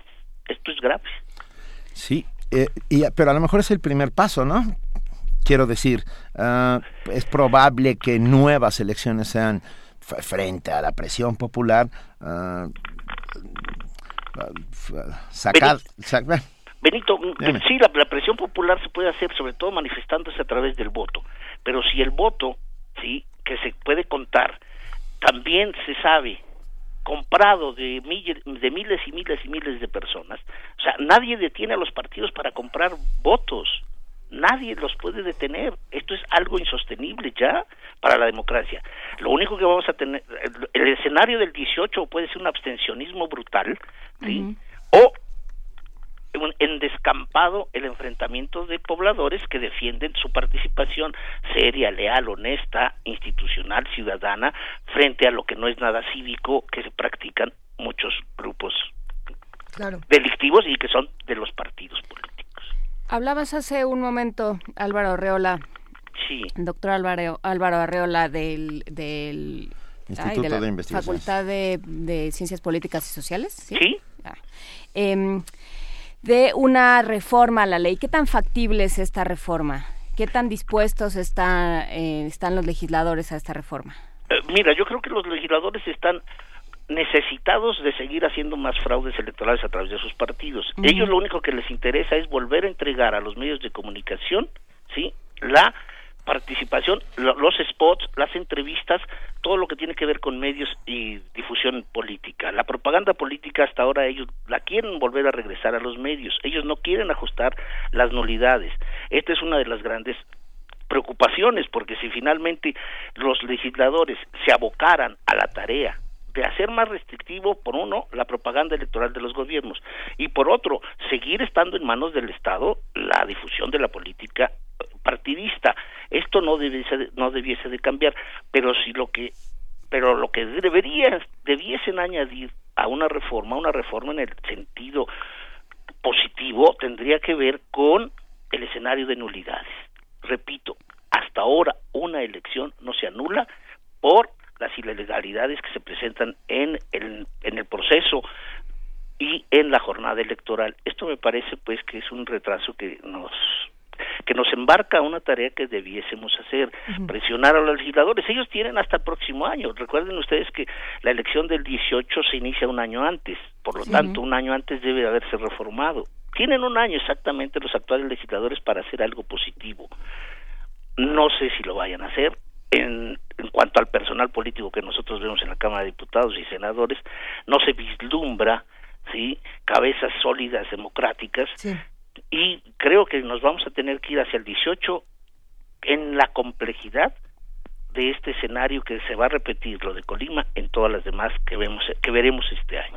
presionar a los legisladores cómo, desde dónde se presiona a los legisladores? Pues yo creo que a los legisladores se les presiona no solamente por las bases que tienen los propios partidos, yo creo que hay actores, yo creo que hay grupos, yo creo que hay organismos ciudadanos desde Radio UNAM, la misma Universidad Nacional, los institutos, los estudiantes, los grupos de los defensores de derechos humanos, que hay muchos, hay muchos organismos civiles que yo creo que debiesen atender lo que ya parece ser también una una cuestión que a todo mundo choca, que a todo mundo ya no, no quiere apreciar, que son los procesos electorales. Yo creo que la base, la base de la democracia mexicana descansa todavía en un proceso electoral y yo creo que esto es a lo que hemos llegado los mexicanos. Gracias a los partidos hoy todo el mundo no presta ya la atención porque dicen más de lo mismo. es un dinero desperdiciado, otra vez un fraude, gobernantes sin escrúpulos ¿no? que endeudan a las entidades federativas como si fuese su pecunio y entonces ¿qué es lo que tenemos? Un desafecto a la política. Y esa desafección a la política mexicana, esa desafección a la crítica política, esa desafección a la discusión de la política, creo que nos puede llevar a todavía a niveles todavía mucho más bajos de incultura, ¿sí? En donde los ganadores van a ser más siempre los mismos. Y pues no, Justamente tenemos que hacer presión desde todos lados, desde la sociedad civil. Y en ese, En ese marco, ¿cómo se, cómo se lee la aprehensión de Moreira? Pues aquí está precisamente uno, es un hecho es un hecho contundente que el señor eh, había violentado la legislación mexicana, sí, y tiene que suceder lo que ya sabemos en cuanto a la detención de Joaquín Guzmán, sí, para que realce esto, tiene que ser los Estados Unidos para que se echen a andar un proceso de búsqueda de un hombre que está lavando dinero y todo un grupo político, porque además recordemos una cosa, Joaquín Guzmán siempre fue un narcotraficante, como él mismo lo reconoce. Humberto Moreira fue el presidente nacional del Partido Revolucionario Institucional, el partido del presidente Enrique Peña Nieto, el partido que gobierna este país. Es un hecho verdaderamente relevante, ¿sí? En cualquier país europeo, ¿sí? la detención de un presidente nacional llevaría al gobierno a la renuncia. Así es. Así sea, eh, escasamente de hace cinco o seis años, líder nacional. Yo creo que este es preocupantísimo para los periodistas y para todos los mexicanos, que un expresidente nacional del partido que gobierna este país esté detenido por lavado de dinero, me parece que nos lleva a orientar nuestra vista hacia otros lados y no nada más a Key del Castillo o a Champagne. Esto yo creo que sí debiese pues hacer, hacernos mucho más partícipes de todo lo que está ocurriendo. Entonces, desde ese punto, ¿cómo, ¿cómo ves la reacción de las autoridades? Especialmente lo que hace Mario Fabio Beltrán es que está muy, muy ocupado con lo que pasó en Colima y muy poco ocupado de lo que pasa Que si necesitaba ayuda legal, que con gusto se la iba a dar el PRI. Tampoco te pongas así. Pues el, que se debería buscar también mejores abogados es él mismo. Porque yo me preocuparía mucho por ser aliado de Moreira y sonorense hay una historia sonorense que no se ha no ha salido a la luz pública y que las agencias norteamericanas de investigación yo creo que sí conocen. Yo le pediría mejor a Manlio Fabio que pusiera sus barbas a remojar porque si si la atención norteamericana va a ser va a estar orientada hacia los grandes políticos o líderes políticos mexicanos, bueno, pues entonces él es uno que presuntamente ha estado vinculado a ello y no es por nada, pero en los últimos años yo quisiera preguntarle a Manlio si ha pisado terreno norteamericano. Buena pregunta. Hace un rato Diego Fernández Ceballos eh, lanzó un Twitter diciendo eh, que pide juicio justo para Moreira. sí, perdón, es que me pasó lo mismo. Álvaro. Porque la colusión de intereses está dada. Benito, miren, ahorita la coalición que vimos ahora en Colima, del PRI, Alianza, PT, Verde, prefigura la del, la del 2018. Es la coalición de intereses que van a tener PRI, PAN, contra un hombre de izquierda, solamente. Eso lo veremos este, repetidamente en este año, en este, en este calendario electoral de 2016, para probarse, para experimentar cómo lo van a hacer en el 18. PAN PRD, PRD PT, PRD PT PRI, PRD Verde PAN, lo veremos en algunas entidades estas alianzas para que en el 18 todos vayan unidos. Eh, eh, nos damos un, breve paréntesis nada más para preguntarnos qué está pasando con el PT. Por ejemplo, ahora en Colima. No, pues el PT, imagínense, el, imagínense el PT que ya había perdido su registro, que le faltaban escasas, escasos dos mil votos para alcanzar el registro nacional de nueva cuenta. En Colima, que no existía, que no existía el PT, gana cinco mil votos. Esto no lo creo. Con lo que asegura su registro. No, con, ¿No? Y, con esto le aseguró el triunfo al PRI. O sea, yo creo que es el quid pro quo de la política mexicana. Yo te defiendo para que obtengas en, por la elección extraordinaria que hubo en Aguascalientes el número suficiente de votos para que no te pierdas el registro, pero en Colima nos apoyas. Y ahí está. El PT se presta a, hacer una alianza que no tenía ningún caso y obtiene cinco mil votos. Ah, sálvese quien pueda, como, como pueda, ah, haciendo lo que sea necesario. Ah, ¿dónde, ¿Dónde quedó el honor? ¿Dónde quedó... ¿Dónde quedaron los políticos profesionales? Sí, ¿dónde, dónde quedó la, gente decente, Dios mío? No, pues están en Radio UNAM. No, este, los estamos buscando, creo que están en un closet todos metidos, los estamos buscando. sí. Híjole, está, estamos... Es, es, algo terrible, es, es, la, es la deshonestidad aplaudida por todos lados. ¿no? Sí, bueno, está, estamos documentando nuestro optimismo, como decía Carlos Monsiváis. Pero que luego no nos acusen de ser fiscales de la realidad, ¿no? Nosotros yo creo que estamos pensando en que el mexicano debe de entender y reflexionar sobre lo que está ocurriendo. Además, no podemos ser menos que eso, fiscales de la realidad, pero tampoco... Así es. Fiscales de la realidad en el sentido de, de, de, ser críticos, pues. O sea, si no somos eso, entonces ya no somos nada. Nos quitaron lo último que teníamos, que era la voz. Sí, eso es lo, yo, eh, como decía Octavio Paz, es lo que nunca debemos de perder. Pues no, no, esperemos no perder. El sentido de la crítica. Sí. Ay, venga, Vamos preparándonos para el 2018. Eso es lo que sí. Perfecto. Y Oye, este 2016 viene muy caliente. Sí, todas las y la reforma la reforma política del la reforma política del DF más las 10 que, que, es otro tema bastante bastante interesante. Hablemos pronto, ¿no? Órale, porque hay muchos intelectuales que ya se están apuntando para ser seleccionados por Peña Nieto o por Mancera para ser integrantes del constituyente. ¿Y viste? Sin, sin más sin más este fuerza que su supuesta independencia intelectual. ¿Te, enteraste? Eh. ¿Te Ahí tengo ya varios que ya están apuntando. Álvaro Arreola, ¿te enteraste rápidamente ya para finalizar esta conversación de este periodista radiofónico que se está apuntando para ser candidato independiente a la presidencia? Bueno, esto es, no solamente es de Guasa. Pedro Ferriz.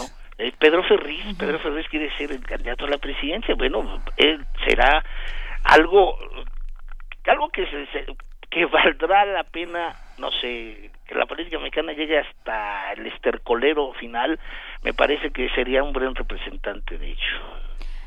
Pues sí, valdría la pena documentarlo, porque bueno, también estaremos eh, frente a las eh, frente a las candidaturas independientes y todo lo que ello va a implicar y bueno, implica y, va a haber más de una candidatura independiente, ¿eh? yo estoy seguro. No, de no ello. creo. ¿eh? Híjole, yo, sí, ¿eh? Serán dos o tres más. Bueno, con- a, a lo mejor hay que verlo, hay que preguntarle a Azcárraga. Es que tres es un montón, si te pones a pensarlo. Sí. O sea, si- hemos tenido una, una suerte de triunvirato electoral, ¿no? Hay tres candidatos visibles generalmente en las elecciones presidenciales de este Sí. país. Puede ser que en el 18 tengamos por entre 6 y 7, ese es mi cálculo conservador. Mm, bueno, si quieres apostamos, Benito, pero yo yo sigo pensando que va a ser un una un choque de trenes entre dos grandes fuerzas y que a lo mejor se apuntará uno que otro independiente que no tiene más que ocupar un espacio de relleno y de provocación Y quitar Pero- votos. y pero no y quién sabe para el 18 Híjole. pero sí yo creo que van a ser una gran alianza de todas las fuerzas conservadoras frente a un candidato enorme de la izquierda Wow. Bueno, venga. eso es esa es mi apuesta Bueno, pues vamos a ver. Vamos, vamos viendo. Vamos viendo. No, por lo pronto nos queda la palabra y esa la utilizamos en haciendo comunidad con todos aquellos que quieran ejercerla libre eh, y, Y tranquilamente. tranquilamente. Yo eso es también muy importante. No, no, no, aquí no rugimos, ronroneamos, que es una manera de rugir distinta, como los pumas. Con análisis. así es Te mandamos un enorme abrazo. gracias Luisa gracias Juana Inés gracias Benito Álvaro Arreola Ayala, investigador del Instituto de Investigaciones Sociales de la UNAM. Gracias por estar con nosotros. Muy pronto volveremos a hablar. hasta luego Primer movimiento. Escucha la vida con otro sentido.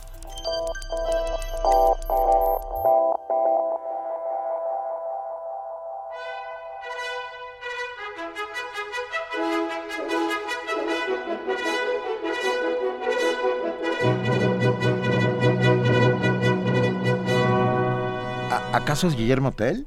Creo que sí. Creo que sí, pero trae, trae, no, su cabello me hace pensar que es Frida Saldívar, pero no estoy segura. ¿Sí? Es Frida Saldívar. Hola, querida Buenos Frida. días, querida Muy Frida buenos Saldívar. días, ¿cómo Qué- están? Qué bien, ¿qué va a suceder hoy en Radio UNAM, nuestra casa? Miren, en el 860 de AM tendremos a las 12.30 diálogo jurídico, a las 2 pm la Feria de los Libros y a las 9 de la noche uno de los programas con más historia que es la guitarra en el mundo. En las retransmisiones del acervo histórico a las 5 pm estará el cine y la crítica de Carlos Monsiváis, a las 6 Rebelión en la Granja y a las 11 de la noche en La llave, la clave, la nave, el ave del tiempo, la novena parte de Siddhartha de Germán Gese. Y les quiero decir que diálogo jurídico empieza a las 12 del día. Ah, bueno. Que les dije 12.30. Mientras que en el 96.1 de FM a las 13 horas los invitamos a escuchar Creación Viva. Esto dentro del espacio de Buffet Babel. A la 1.30 tendremos Tejiendo Género y a las 2.15 minutos sintonicen a Otto Cázares con sus conspiraciones. A las 3.50 el corte informativo de la tarde, el noticiario. Y si se perdieron el este, hoy a las 18 horas podrán escuchar la retransmisión y para tener una noche de jazz, les preparamos Panorama del Jazz a las 19 horas, con nuestros compañeros también en Resistencia Modulada más tarde a las 21 horas. Hoy hablarán de el reglamento de tránsito y los mordelenguas, bueno, un tema que han tocado bastante por aquí también. Sí, sí, sí. Y con los mordelenguas, Mario Conde y Luis Flores nos hablarán de la enfermedad, cuando el cuerpo se nos descontrola. Ellos a las 9.30 de la noche. Bueno, ellos ya son unos descontrolados de por sí, pero Sí. bueno, está muy bien. Les mandamos un abrazo. Y los que gustan escuchar la radio en la madrugada, no se pueden perder testimonio de Oídas a la una de la mañana con Víctor Manuel Morales, pianista y organista. Para más información, chequen la página de radiounam.unam.mx. Muchísimas gracias, Frida Saldívar. Que tengas un gran día. Excelente día a todos. Gracias, Frida. Y mañana. Querida Juana Inés de esa mañana es martes. Digo, Mañana es martes. para sí, documentar nuestro Vamos a hablar de mitos, como todos los martes, bueno, como los martes cada 15 días. Vamos Ajá. a hablar, por supuesto, de Humberto Moreira, vamos a hablar de Taiwán, que ahora tiene una nueva presidenta por primera vez. Aquí y Eso de, es una buena noticia. y de, bueno, todo Bueno, lo que... a ver qué va a hacer, Pues sí, y, y todo lo que implica en términos de acuerdos y de, eh, pues, tratados políticos que ya tenía muy amarrados el, anterior presidente, cómo se, cómo se perfilan con este nuevo mandato. Y las relaciones con China, que siempre son un tema... Con China y con Japón. Y, con Japón, sí. Taiwán, Taiwán, Taipei siempre eh, es un país que está ahí, en que ve pasar los golpes a los lados y que... ¿eh? Ahí va pero que, que ahí va, que económicamente es, es poderoso, pero que, bueno, ya menos, pero sí sigue siendo ahí una una gran maquiladora del mundo durante muchos años. Y está por ahí la noticia, eh, ha circulado en redes sociales, está circulando en varios lados, de que Nicolás Alvarado se va a TV UNAM, pero no logramos confirmar la nota, entonces espérense. entonces nos esperamos unos... Nos vamos a esperar a, a, a, a poder confirmarla. Bueno, lo que parece, lo que salió fue una entrevista que hizo hoy por la mañana eh, una de sus compañeras en el noticiero de, Carlos Loret de Mola y ahí es donde lo, daban ya como un hecho consumado. Tendremos que saberlo en sí, Ojalá la comunicación social de la UNAM nos lo confirmara. Sería que nos lo, lo sabremos, lo sabremos muy pronto. Rafa Almedo nos escribe y dice quiero llorar. ¿Por? Este, no, bueno, supongo después de la conversación con, con con Álvaro. Que ese llanto se ah, convierte en acción. Exacto, ¿sabes qué? No, no lloremos, que, no, ni siquiera les demos el lujo de que vean nuestras lágrimas. Al revés, convirtámoslas en. No, bueno, pues vámonos a, trabajar, que a lo que platicamos con, con el tema de Guerrero, ¿no? Pues habrá que, que reaccionar como sociedad. Y tenemos que reaccionar como sociedad. Venga, mañana es ya martes, aquí estaremos todos. Gracias, querida Juana Inés de esa. Gracias a ustedes. Gracias a todos los que hicieron posible este programa, gracias a nuestro visitante de Colombia que ha estado aquí muy atento. Le mandamos un enorme abrazo. Gracias a la coordinación de invitados, producción, redes sociales, información en cabina, información, todos los que hacen primer movimiento. Sí, un abrazo a, Guillermo Parada. Muchísimas gracias por todo lo que lo que aprendemos esta mañana, querida Juan Inés de esa, querido Benito Taibo. Yo te, agradezco lo que aprendemos todos los días, sin lugar a dudas. Este, nos vamos. Nos vamos con una canción. Eso. Ah, a ver, para presentar esta canción de la manera que se debe de presentar, hay una película de Woody Allen que algunos recordarán, otros no, eh, se llama Radio Days, los días de la radio. Y es una película bellísima porque habla del oficio que nosotros tenemos aquí todos los días. Y no solamente es el oficio de dar noticias, de crear historias, sino es el oficio de la imaginación, de todo lo que está ocurriendo en un micrófono que va transformando la voz en otra cosa, ¿no? ¿Qué es lo que está pasando con el que escucha nuestras voces? ¿Quién la escucha? ¿Por qué la escucha? Eh, Radio Days es una película que, habla en pequeñas viñetas de estas experiencias, desde lo que ocurre con Orson Welles y, este momento de, la guerra de los mundos, hasta eh, personajes imaginarios, dos personajes que desayunan en diferentes restaurantes, pero no están desayunando ahí realmente, siempre están en diferentes cabinas. Eh, es, es una película bellísima que les recomendamos mucho que vean, Radio Days de Woody Allen. Woody Allen es un genio. Woody Allen es un genio. Es un genio.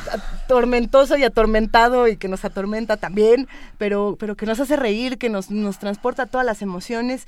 Y bueno, eh, para hablar de Radio Days, qué mejor que hacerlo con esta canción que queremos compartir, que es de Artie Show, es Frenesí, ha sido interpretada por muchos, por muchos otros y esperemos que disfruten esta versión. Nos vamos. Venga, nos vamos. Esto fue Primer Movimiento. El mundo desde la universidad.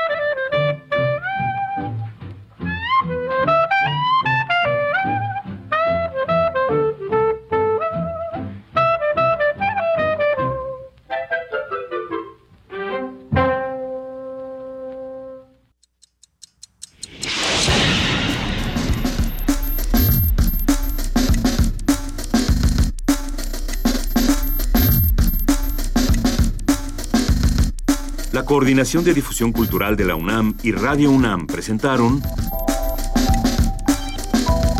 Primer Movimiento. El mundo desde la universidad.